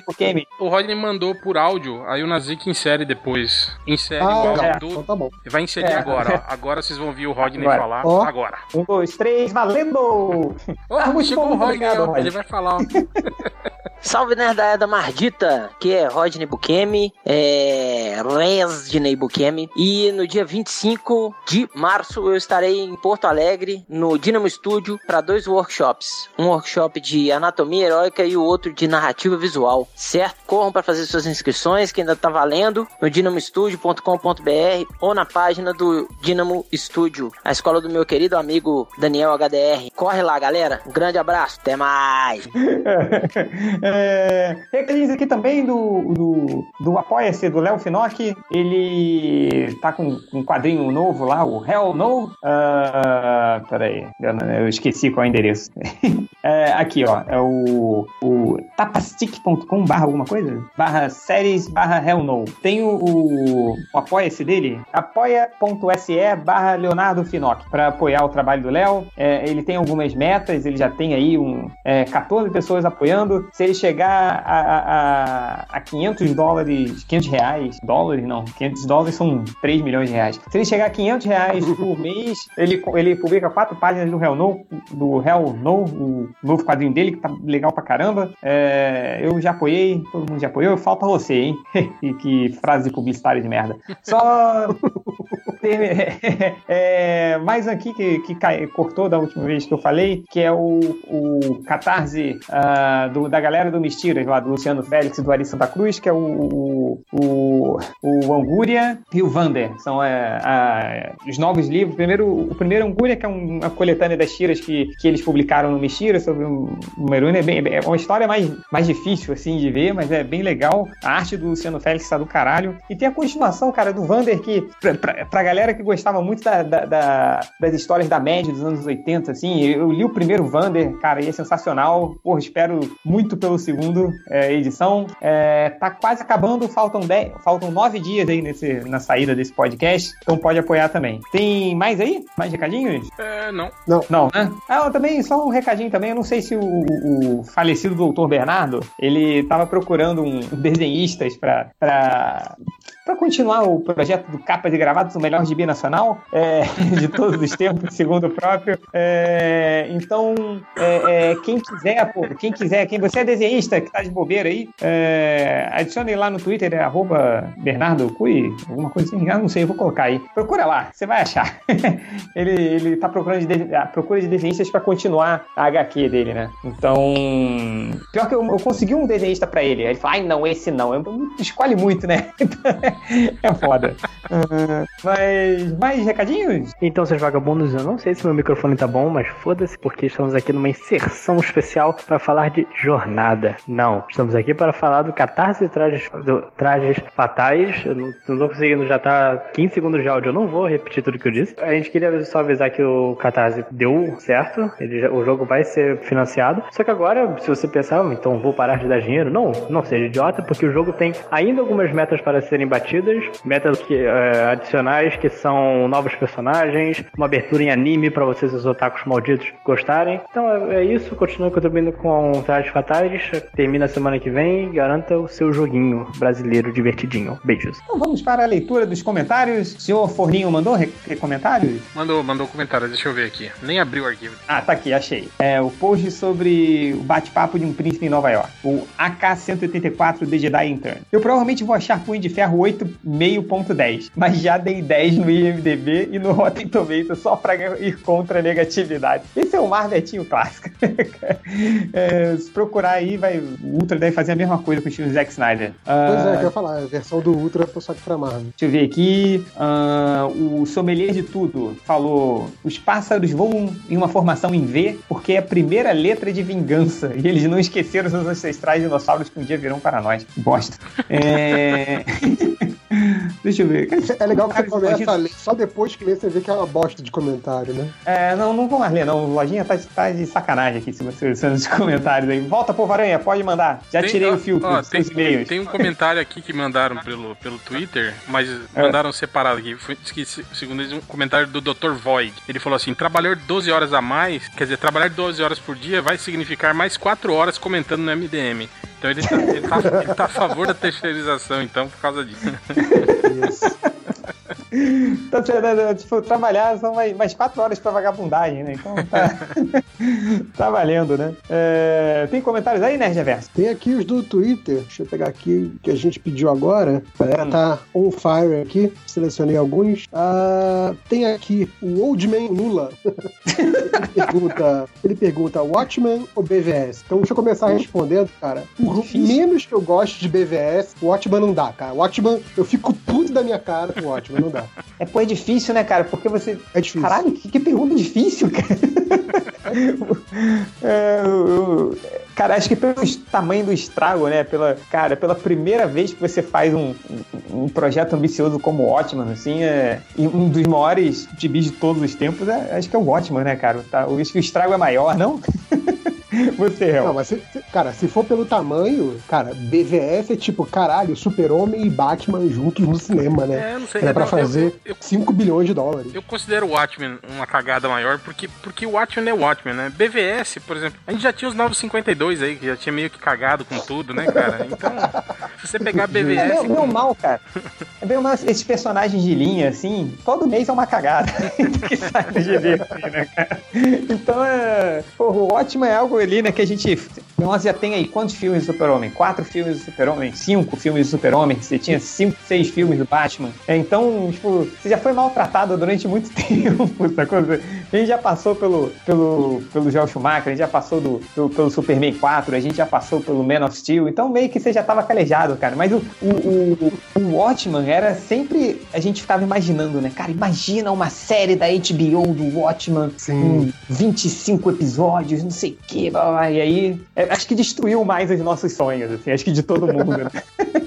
Então acho que aqui foi unânime que o BVS é menos pior do que o Watchmen. É Vamos verdade. deixar claro aí que é menos pior. É, o Dynamic Unit Out, ele pergunta quando vocês irão fechar os comentários do MDM? Cara, por mim já tinha fechado, mas não sou eu que mando. Quem manda são esses dois aí, então vocês respondem. Eu nem sei, tipo, tá lá, né, cara? A galera continua lá, né? Mas, tipo, nem nós não estamos mais Fica lá. lá Né? namorando, né? É. Eu, eu, eu de vez em quando, sei lá, eu, eu dou uma entrada uma vez a cada três semanas, aí eu vejo, aí bloqueio um e vou embora. Então, se você foi bloqueado randomicamente, talvez tenha sido eu. Só pra eles, A questão é só que pra assim, eles terem, terem a, a impressão de que ainda tem alguém lá, né? Tem- alguém ainda é, se importa, né? Os comentários é, nem são mais sobre os posts, assim, é só os caras namorando, ó, deixa os caras lá. Sim, sim, não, não, tipo, é, vai lá. Ó, o, o, Cleberson, fala. Não, só o Eduardo Espechit perguntou aqui, qual a melhor fera do cinema? X-Men, First Class ou da Bela e a Fera? Bom que a gente tem o Nerd Reverso aqui, que é sommelier de Bela e a Fera, né? Pode fazer essa comparação. Você viu o Nerd Reverso, o filme? Já tá, já tá no cinema? Eu vi o novo, cara. Eu vi o novo. E aí? É ok, mas é, é muito é muito referente ao, ao anterior. No, tipo, o modo que gostei pra caramba, gostei porque mudaram muito em relação ao anterior, né? Ao, ao desenho. Eles atualizaram, eles deixaram uma coisa. E esse meio que mais do mesmo, assim. Você assiste, você acha legal, mas fica assim, por que fizeram? Sabe? É, é, é um pouco isso. Então, ah, sim. nada é. demais. Divertidinho. É, eu recomendo pra quem nunca viu o desenho. Tem alguém Cara, que nunca eu, viu o desenho? Eu nunca vi. Vai, nunca vi. Vai ver o filme que, assim, vai ser, alguma coisa vai ser surpresa pra você. Quem já viu o desenho tem nada de surpresa lá, então meio caguei. É isso. É, cara, tem muita preguiça desse filme. Eu, eu, queria, não, eu queria até dizer assim, caralho, o filme é uma merda, ou caralho, o filme é foda, mas é aquele, né, assistir, ok. vai, vai esquecer logo depois. O desenho também não, já, não, é. já não era assim? Já não tinha esses. Pô, mas o desenho concorreu ao Oscar de melhor filme, cara. Ele foi não, assim, indicado. É, não foi? O desenho, o, o desenho é, é, cheio de furo de roteiro, cheio de, de falhas mesmo no roteiro, é, mas que na época não se cobrava isso de desenho animado. Então, é, isso passa, e, e, tirando isso, é um desenho muito, muito bem feito pra época, assim. É, e tem as músicas que são muito marcantes, etc, etc. Então, no conjunto da obra, e pra época que foi feito, é um ótimo desenho, um excelente desenho. É, mas hoje em dia, não, tipo assim, se você for ver com o olhar de hoje, é, ele envelheceu mal, não tanto no aspecto técnico, mas no aspecto de roteiro, sabe? Porque assim, putz, como assim, sabe? É óbvio que tem um furo aqui, sabe? O furo pula na sua cara, assim. Eu ainda gosto muito pela memória afetiva, mas é, hoje não seria um bom desenho se fosse saísse hoje. E por isso mesmo o filme também. O filme conserta alguns, alguns problemas de, de roteiro, mas ainda é muito aquém do que poderia ser assim hoje em dia, sabe? Enfim. É, é enfim, o, a única coisa que eu sei desse desenho foi do, do Honest Trailers, que, que foi muito bom, né? Que é muito bom, sim, que é muito bom. É muito bom. que é muito bom. E ele, ele citando o fato de que a xícarazinha era uma criança e um velho ficava bebendo, passando a boca na xícara, assim. Ai, cara, que nojento. É... Mais comentários aí? Tem aqui o Clemerson Campos. Ele pergunta: Power Ranger é melhor que Liga da Justiça? Porra, como é que o cara faz a pergunta dessa, né, cara? Power Ranger, o negócio que saiu ontem contra não, não, não, Liga da Justiça, cara. Não, não, tem um cara que, que ele fez a pergunta aqui certa. Que ele falou, é, tipo, puta que perdi a pergunta do cara. Esquece. ele tinha falado, tipo, é, há alguma chance do Power Ranger ser melhor que o filme da o filme do Power Ranger ser melhor que o filme da Liga da Justiça? olha, olha. Sempre há, né? Tem o, tem o senhor é. Zack Snyder envolvido, né? Então chance sempre há. Talvez uma grande chance, eu diria. Mas não, não sabemos, né? Vamos, vamos esperar Cara, eu, eu, não sei. Eu duvido que esse filme do Power Ranger, juntando todo ele, seja melhor do que uma fala da Mulher Maravilha. Assim, não dá, cara. É, é, é outro nível de, personagem. Assim. Power Ranger é um negócio criado ontem, cara, sabe? Eu tô velho demais pra gostar de Power Ranger, não dá não, cara. É... Mas, mas aí? Tem, o Getting Lucky, ele pergunta, vai rolar o ressurgimento do, podca do podcast político do MDM para discutir terceirização e flexibilização das regras da CLT? Na verdade vai, mas a gente vai terceirizar isso pro Terra Zero, é eles vão fazer. Não, não faz isso não. não, cara, o que eu tava falando, tem muita gente pedindo pra, pra, muita gente pedindo no Twitter pra gente fazer esse podcast e tal, mas, cara, esse podcast tem que ter um contraponto, né? Geralmente era o, o, nosso coxinha favorito, o Dudu, que a gente chamava ele, porque ele uhum. sempre discordava, né? Mas, cara, quem é o cara que vai concordar com, Dudu, com isso, assim? O Dudu concorda. Ah, ele não... não, não é possível. Concorda. Ele concorda. É possível isso, cara. Ele já, já publicou alguma coisa? Já, já. Nossa. É, então, fica o convite aí, então, pro... Vamos chamar o Dudu pra, pra bater nele. Né? nossa. É. Vai, vai ser é, pior do que o Caruso no, no Clássicos da Marvel. É. O que mais aí? Vai. Cara, mas eu fico triste quando o. o assim, você sabe que o país deu errado quando o MDM vira referência de, de podcast político, né? Que merda. Ah, cara, é. tá tudo tão na merda que. que tá valendo aí, né? É... Aqui, vai. E aqui o, o comentário que é o meu candidato a, a, lamentável da semana, que é o Marcelo Aires, que, como a gente pediu os comentários só hoje, né? Aí ele pergunta: Isso significa que ficarei sem podcast na sexta novamente? E só vou ouvir na segunda, pois tenho vergonha de ouvir em casa. eu não diria lamentável, eu diria consciente, hein, cara? O cara. É. Eu, eu, eu tenho um, um, candidato aqui a, a, a, lamentável da semana. É o André Pessimista. Ele botou em caps lock assim. Me arrume uma companheira. Tenho 42 anos, sem faculdade, apartamento pagando em 30 anos no Cafundó do Judas e ganho 3 salários mínimos. e ele dá um ponto assim. Ela tem que ter seios enormes ainda. Não? Esse cara tem que ser lamentável, pelo amor de Deus. Muito lamentável, cara. É, Mais comentários? Tem aqui o, tem, o, tem. o Celhar, ele falou assim: essa foto que eu, eu botei a foto do Batman, do Ben Affleck, em cima daquela, daquela gárgula, né, Saiu né? hoje. Twitter. Da, da. Aí o, o Celhar falou assim: essa foto é muito Snyder mesmo, né, meu? Tem uma gárgula normal. Aí ele fala assim: não, isso é muito chato, deixa eu fazer uma gárgula melhor, né? Aí faz aquela, aquela caveira gigante, a morte, né? Não sei o quê. Que era mais vezes que a gente tava comentando no grupo hoje, né? Tipo, eu fico imaginando o cara que encomenda as gárgulas em Gotham, né? Tipo assim, ah, eu quero uma gárgula, né? Da, da morte gigantesca pra eu é, é, botar assim no meu prédio pra ficar bem bonito, né? Tipo, porra, quem faz é. isso, né, cara?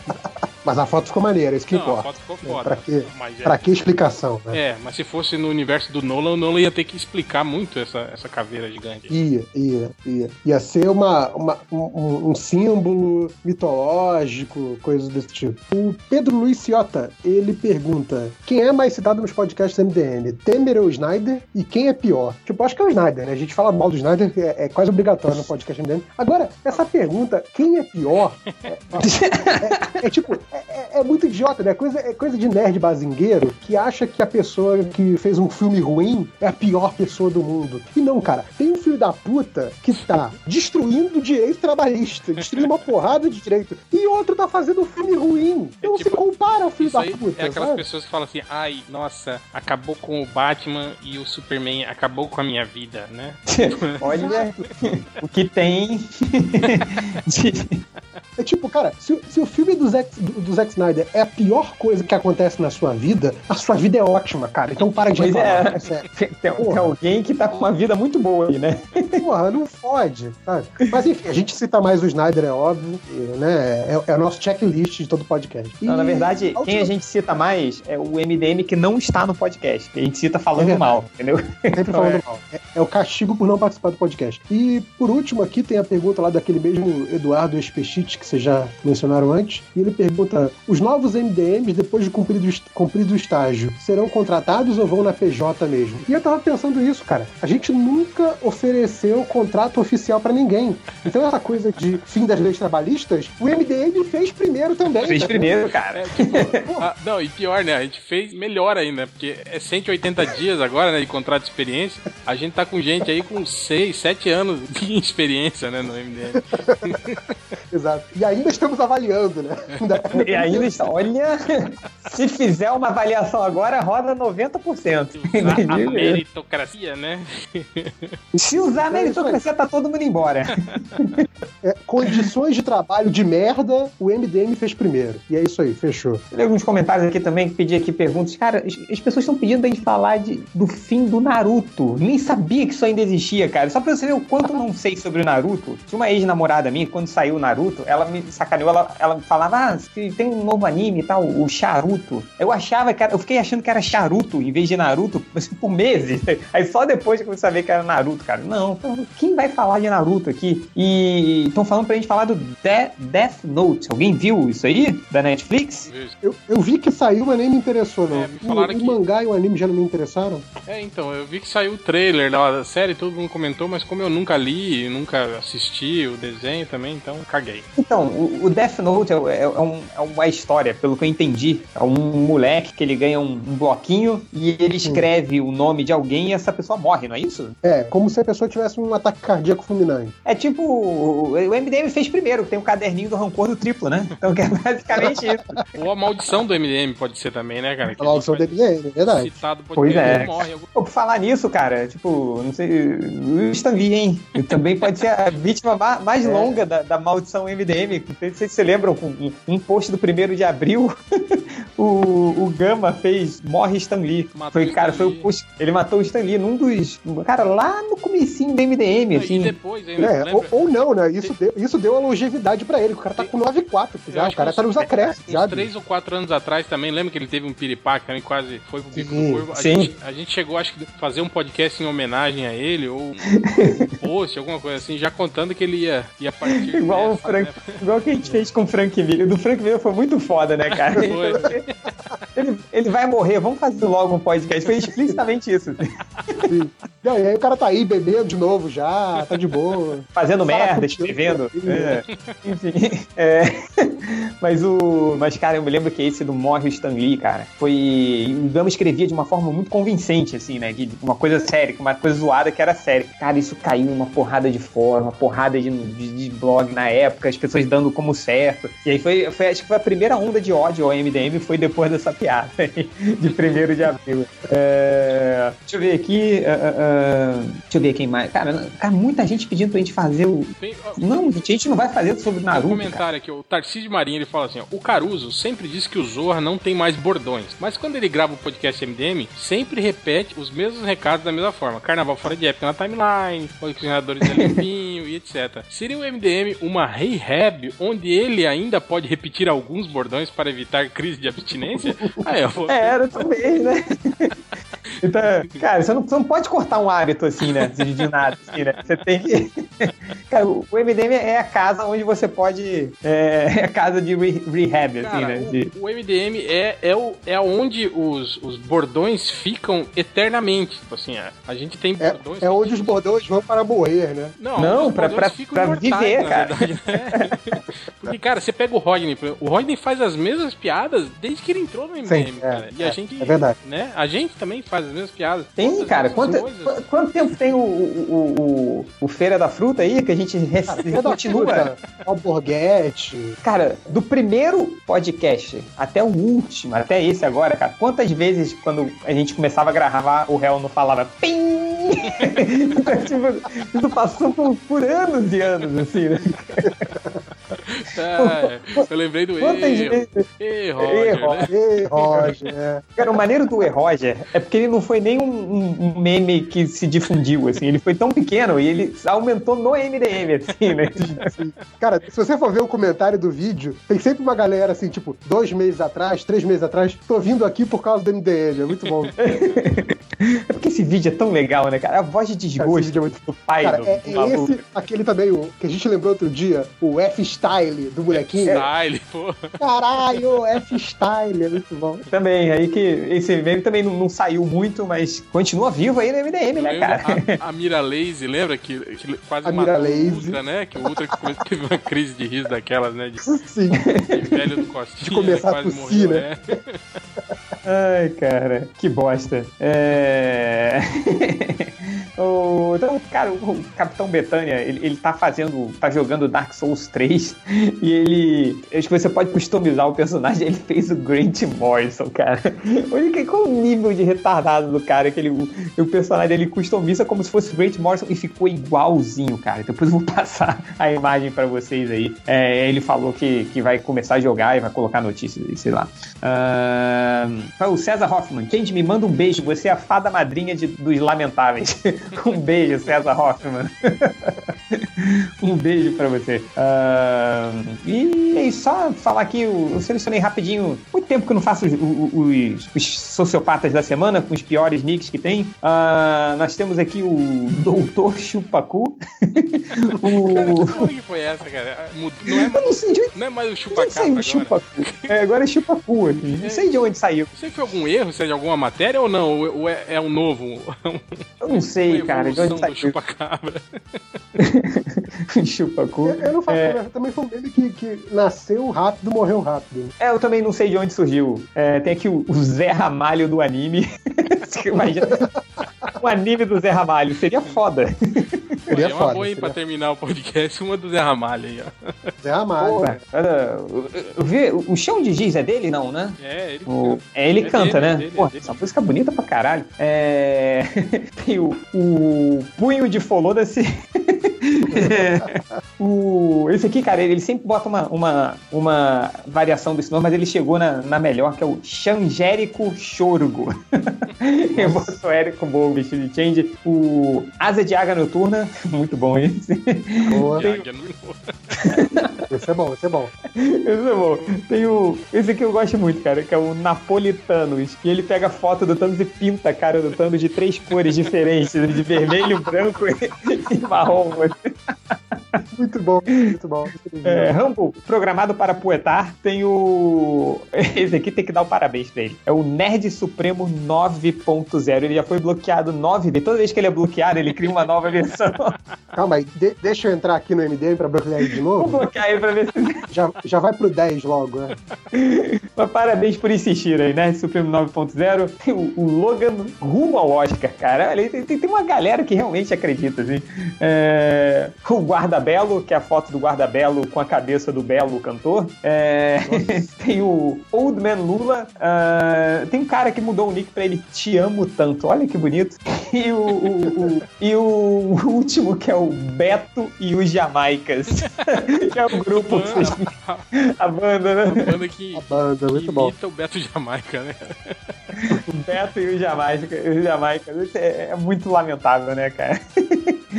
É, temos já o, o, o, quadro Estatísticas MDM, aquele que o Isinobre copia? que não e foi que, o MDM que criou. E que fica bolado no Twitter? Cara, o pior é que, cara, os leitores do MDM são muito pau no cu, né, cara? Tipo, é, eu, eu, eu, ele botou, né? Ah, quer dizer que foi o MDM que copiou. Aí eu deu, retuitei, botei hashtag ficou bolado. Cara, já tem uns 150 likes, assim, de pessoas. Só, só vou ler mais uns comentários aqui lá do Facebook. Vai. O Léo Nardo, é separado, é Léo Nardo. Uhum. Ele falou: o último podcast foi um dos melhores em todos os tempos. Esqueça esse negócio de quadrinhos e faça só sobre podcast sobre o nada. Que é aquilo, a gente gravou simplesmente a conversa, né? O que a gente conversa é. antes do podcast virou o podcast. Virou o podcast. É. o que eu achei incrível é que eu tinha deixado, eu tinha deixado o assunto do Beto Jana, Jamaica pro final, porque achei que alguém ia fazer alguma piadinha, terminar o podcast. Rendeu uns 15, 20 minutos só de Beto Jamaica, né? Foi incrível. Cara, foi foram, foi mais de 15 minutos. Eu, tava, eu tô escutando hoje esse podcast, finalmente, assim. Eu tô, caralho, eles não param de falar do Beto Jamaica. Aí quando você, quando você, aí quando para e começa a falar do compadre, do compadre Washington, aí passa 5 minutos falando do compadre Washington, aí volta pro Beto Jamaica. Não, e foram, foram 30 minutos pior da carreira solo do Beto Jamaica. Sim, é, as bandas com quem ele participou, um monte de Olha, meus, meus parabéns. é. aí, o, olha aqui, aí tem o, o John Lennon da Silva pergunta: se o Wolverine fosse brasileiro, o esqueleto dele seria feito de nióbio. Olha, o nióbio agora, né? Que é nova bandeira aí, né, do Brasil. É, aí, ó, o Marcos Vinícius Feijó fala assim: Eu fui tirar uma foto no monumento de Seara só pra provar. Ah, eu vi! Exijo minha participação no podcast e a visita do Nazik em minha casa. Aí, ó. A gente tinha prometido, né? É, manda a foto, Marcos, e a gente vai providenciar a sua participação no podcast. Ele mandou, ele mandou, ele mandou, ele mandou no, no na página do, do, do, do, Facebook do MDM aqui, cara. Deixa eu achar aqui. É, não, eu já tinha esquecido isso. Aí ele mandou aqui, ó. É, ele, pô, aí seus putos, duvidaram que tinha ouvinte em Seara? Pega essa então. Ele, ele escreveu o MDM no papel, foi pra frente do, do, do movimento do Seara e tirou a foto. Nossa. Boa, boa. Então, boa, Marcos Vinícius Feijó. Um dia a gente te chama aí pro podcast. Um dia a gente, a gente banca um, uma ida do Nacique aí pra te dar um abraço. Tá, tá, aqui que o Marcos Vinícius Feijó mora em Chapecó. Aí mais fácil ainda, ó. Mora em Chapecó, já fica mais fácil pro Nazik ir na, sua casa. É. E vai gravar um vídeo aí na sua casa, usando o banheiro, abrindo sua geladeira e tal. E te abraçando, né? Imagina, né? Nazik na sua casa. Olha que coisa triste, né? Novo programa, novo quadro do MDM. Depois, o os, os videocasters aí, os youtubers vão imitar e vão ficar ricos. Diego Antieri falou assim, confirmaram o Atari com 101 jogos na memória. Algum palpite de qual... Esse cara quer que a gente dê palpite sobre 101 jogos, é isso? Cada um dos MDM, né? Vai falar 101 jogos da Atari. Não tinha nem, 100, não tinha nem 50 jogos é. Atari. E provavelmente era, era aquele, tipo, sei lá, o Enduro que o chão era verde. Cara, não tem 50 jogos de Atari. Provavelmente os outros são variações, assim. É, não. Ah, agora Agora o Pac-Man tipo é assim, amarelo, o Pac-Man é verde. Não, eu gostava que tipo, tinha aquele jogo que era a galinha que tinha que atravessar a estrada, aí tinha um que era o cachorro que tinha que atravessar não sei o que, o, urso que tinha que atravessar o rio, a, a, o sapo que tinha que atravessar a lagoa. Era, era o mesmo jogo sempre, né? Só mudava o gráfico, assim, né, cara? Não, e o pior, você lembra daqueles, daqueles cartuchos do Atari que tinha duas alavanquinhas? Sim. Aí você tinha que pegar uma. Um, um, tantos jogos, aí você tinha que pegar uma combinação da alavanquinha pra você pegar um determinado jogo. Sim, Só que, cara, não, é uma hora você ia perder o manual. Aí você fica, puta que pariu, e agora? Aí você ficava meia hora pra achar a porra do jogo, assim, né? Nossa senhora. Aí, aí, você ficava. Você tinha que desligar o Atari, mudar a chavinha, Isso. ligar de novo. Aí você ficava Isso. assim, né? E eram, eram 16 combinações, pelo menos o cartucho que eu tinha, eram 16 combinações diferentes. Aí eu ficava assim, calma aí, essa eu já tentei? Caralho, não sei, droga. Aí tentar, porra, essa já foi. Caralho, é, me perdi. Não. Essa chave já E ficava até achar o jogo que você queria, você falava, ah, vou jogar esse aqui mesmo, foda-se. É. é, ou então, tipo, você, ah, finalmente achei, hora de ir pra escola. Puta que pariu. Aí você. é, aí, mas enfim, puta, Atari era foda, né? Vai. O, olha, o José Maria de Vasconcelos pergunta: qual é o cadeado do Rodney? É o papai. Nossa. Nossa. Nossa senhora. Vai. Essa aí já pode ficar pro próximo stand-up Nerd Reverso, hein? Já anotem aí. Pois é, vai. É, o, o Genderson quer me falar. Falem mais sobre o Ed Murphy. Ok, tá, vamos, vamos falar. Faz um podcast do Ed Murphy. É, foi basicamente o nosso bate-papo, né? A gente falou da carreira do Ed Murphy ali. O César Kayanok falou assim: proibiram a cabeça de porco na linguiça. Por quê? Tipo, é, esse negócio de porco e linguiça tem a ver com o MDM também, né? Que o MDM também gosta. Mas é, deixa pra lá. deixa pra lá. É, eu acho que é isso. Aqui, o Vinícius Ramos Pereira pergunta: o que vocês acham da possível escolha de Brad Pitt para o papel do Cable? E tem um outro cara que perguntou se, se era se a gente preferia o Brad, Brad Pitt ou o General Zod para fazer o papel do Cable. Cara, eu, sinceramente, foda-se o Cable, né, cara? Tipo, quem se importa? Cara, eu, eu, prefiro, eu prefiro o General Zod, porque aí a gente vai poder baixar o filme e botar a legenda do Porra! que Cable aparece, assim, né? O foda é que se o Brad Pitt entrar nesse filme, tipo assim, vai ser o filme do Brad Pitt, né, cara? O Ryan vai, vai, vai ser o filme do Cable. Vai virar um nada, né? Não, tem que colocar um. um o Brad Pitt é um cara muito grande pra estar nesse filme, cara. Aí é. Mas se bem que.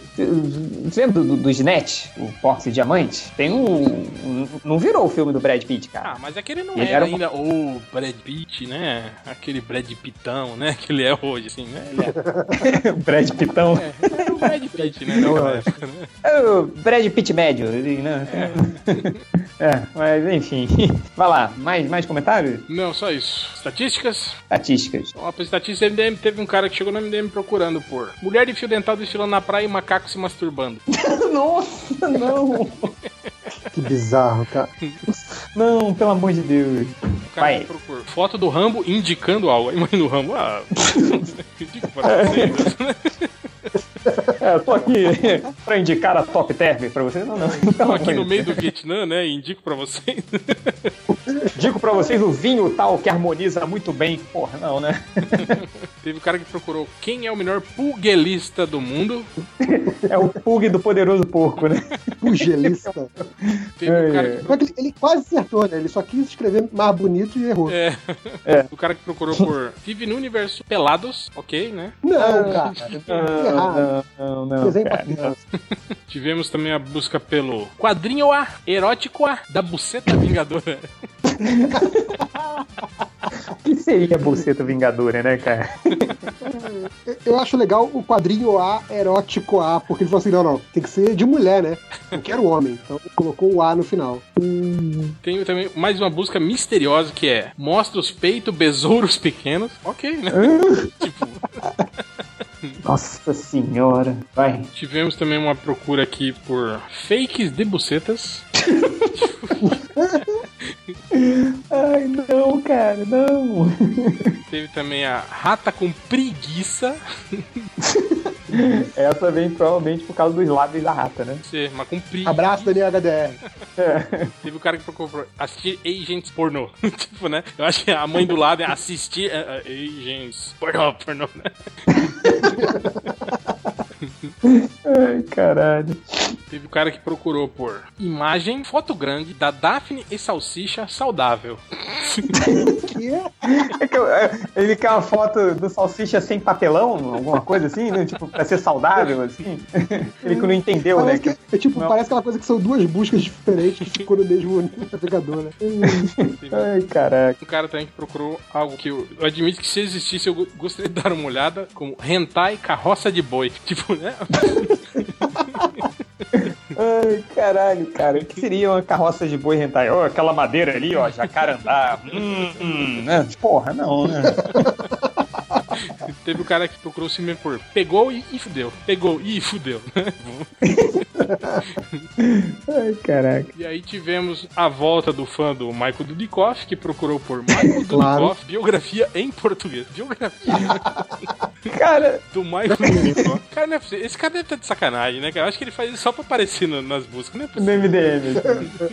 cara, a essa altura deve ser, é possível, cara. Não, ele, ele, sabe já que. Cara, mas é, é porque cara, quando você. Deixa eu ver se o Michael Dudikoff tem biografia. Será que ele tem uma biografia? Será, cara? Mas sabe por quê, né, Real? Aquele seu post que você lembra que você fazia? Você tinha que fazer mais vezes o locadora do falecido, que você pegava os vídeos completos do YouTube e Sim. botava pra, pra, ver. Então, esse post do, do, do, American Ninja, você botou um deles foi o American Ninja, né? É, e ele, quando você procura Michael Dudikoff e variações que eu testei aqui, ele é o post que aparece sempre na primeira página do Google. então, cara, qualquer pessoa, pode ser que seja um cara só maluco, ou qualquer pessoa que, que pesquise vai ter sempre um site do MDM ali, né? E o cara vai ver. É, tipo, o, o Hell foi o único corajoso que escreveu sobre Michael Dudikoff na internet brasileira, é isso? Provavelmente. Não, e eu ia atrás né, de dados sobre o filme, né? Que o, o, filme, o American Ninja, por exemplo, era pra ter sido feito com o, com o Chuck Norris, né? Mas o Chuck Norris... Sim, tem aqui, tem a, a história do, do, do, do American Ninja. cara, só no MDM você vai encontrar a história do American Ninja, cara. Olha é Os arquivos secretos American Ninja. Que o Michael Dudikoff era o plano B do Chuck Norris. Olha só, Olha cara. Só, é. é. Ele era o Mark Wahlberg do Chuck Norris, é isso? É, provavelmente. É isso aí. e pra terminar, temos aqui. Deixa eu cadê? Eu perdi? Não, tá aqui. A busca, o cara procurou simplesmente as panteras no cozinho.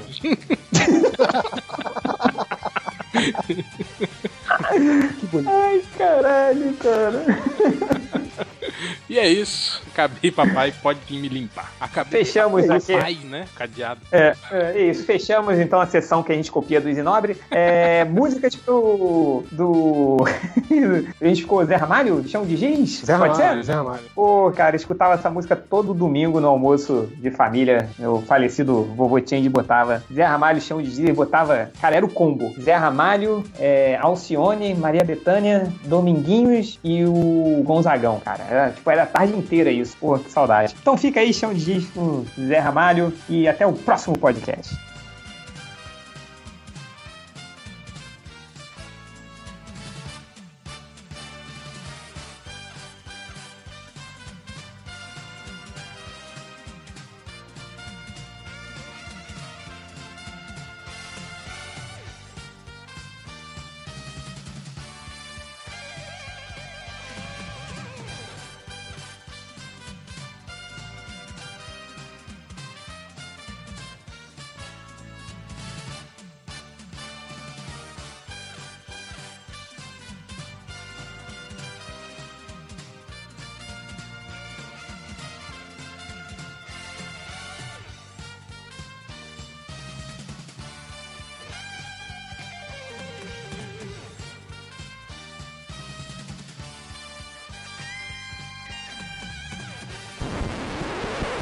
Gente vai colocar o link aí no post. Merda. Oh, merda!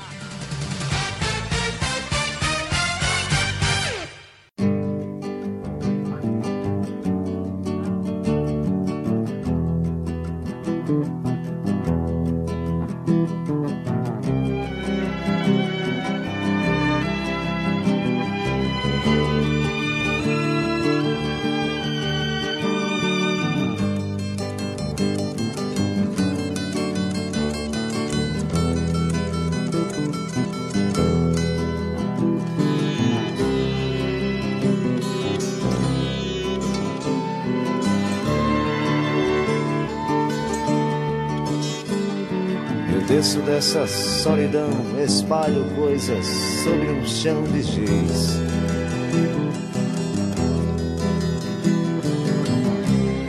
Há meros devaneios tolos a me torturar.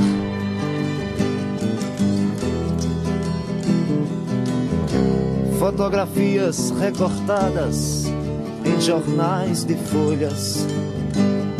A miúde, eu vou te jogar num pano de guardar confetes. Eu vou te jogar num pano de guardar confetes.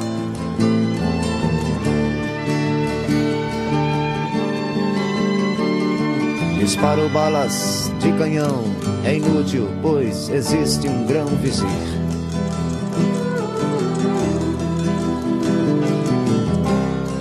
Há tantas violetas velhas sem um colibri.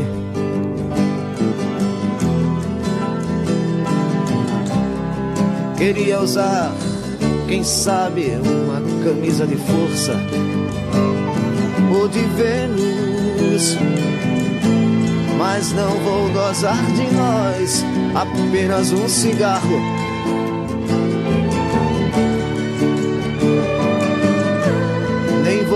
Beijar, gastando assim o meu batom.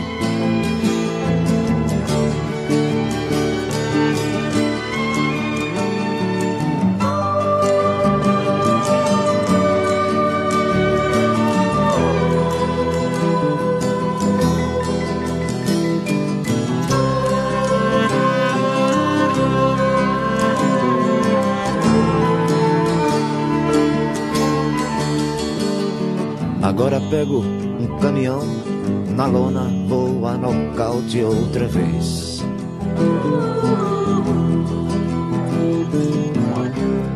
Pra sempre fui acorrentado no seu calcanhar.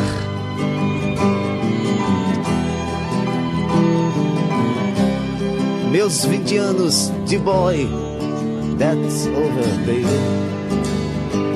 Freud explica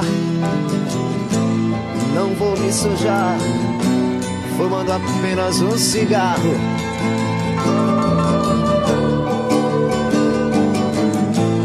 Nem vou me beijar, gastando assim o meu batom.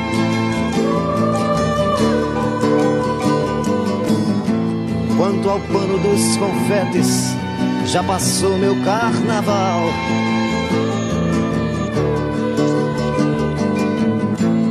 Isso explica porque o sexo é assunto popular.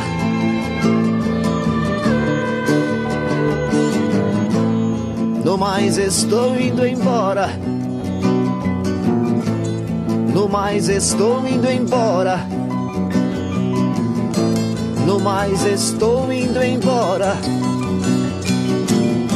No mais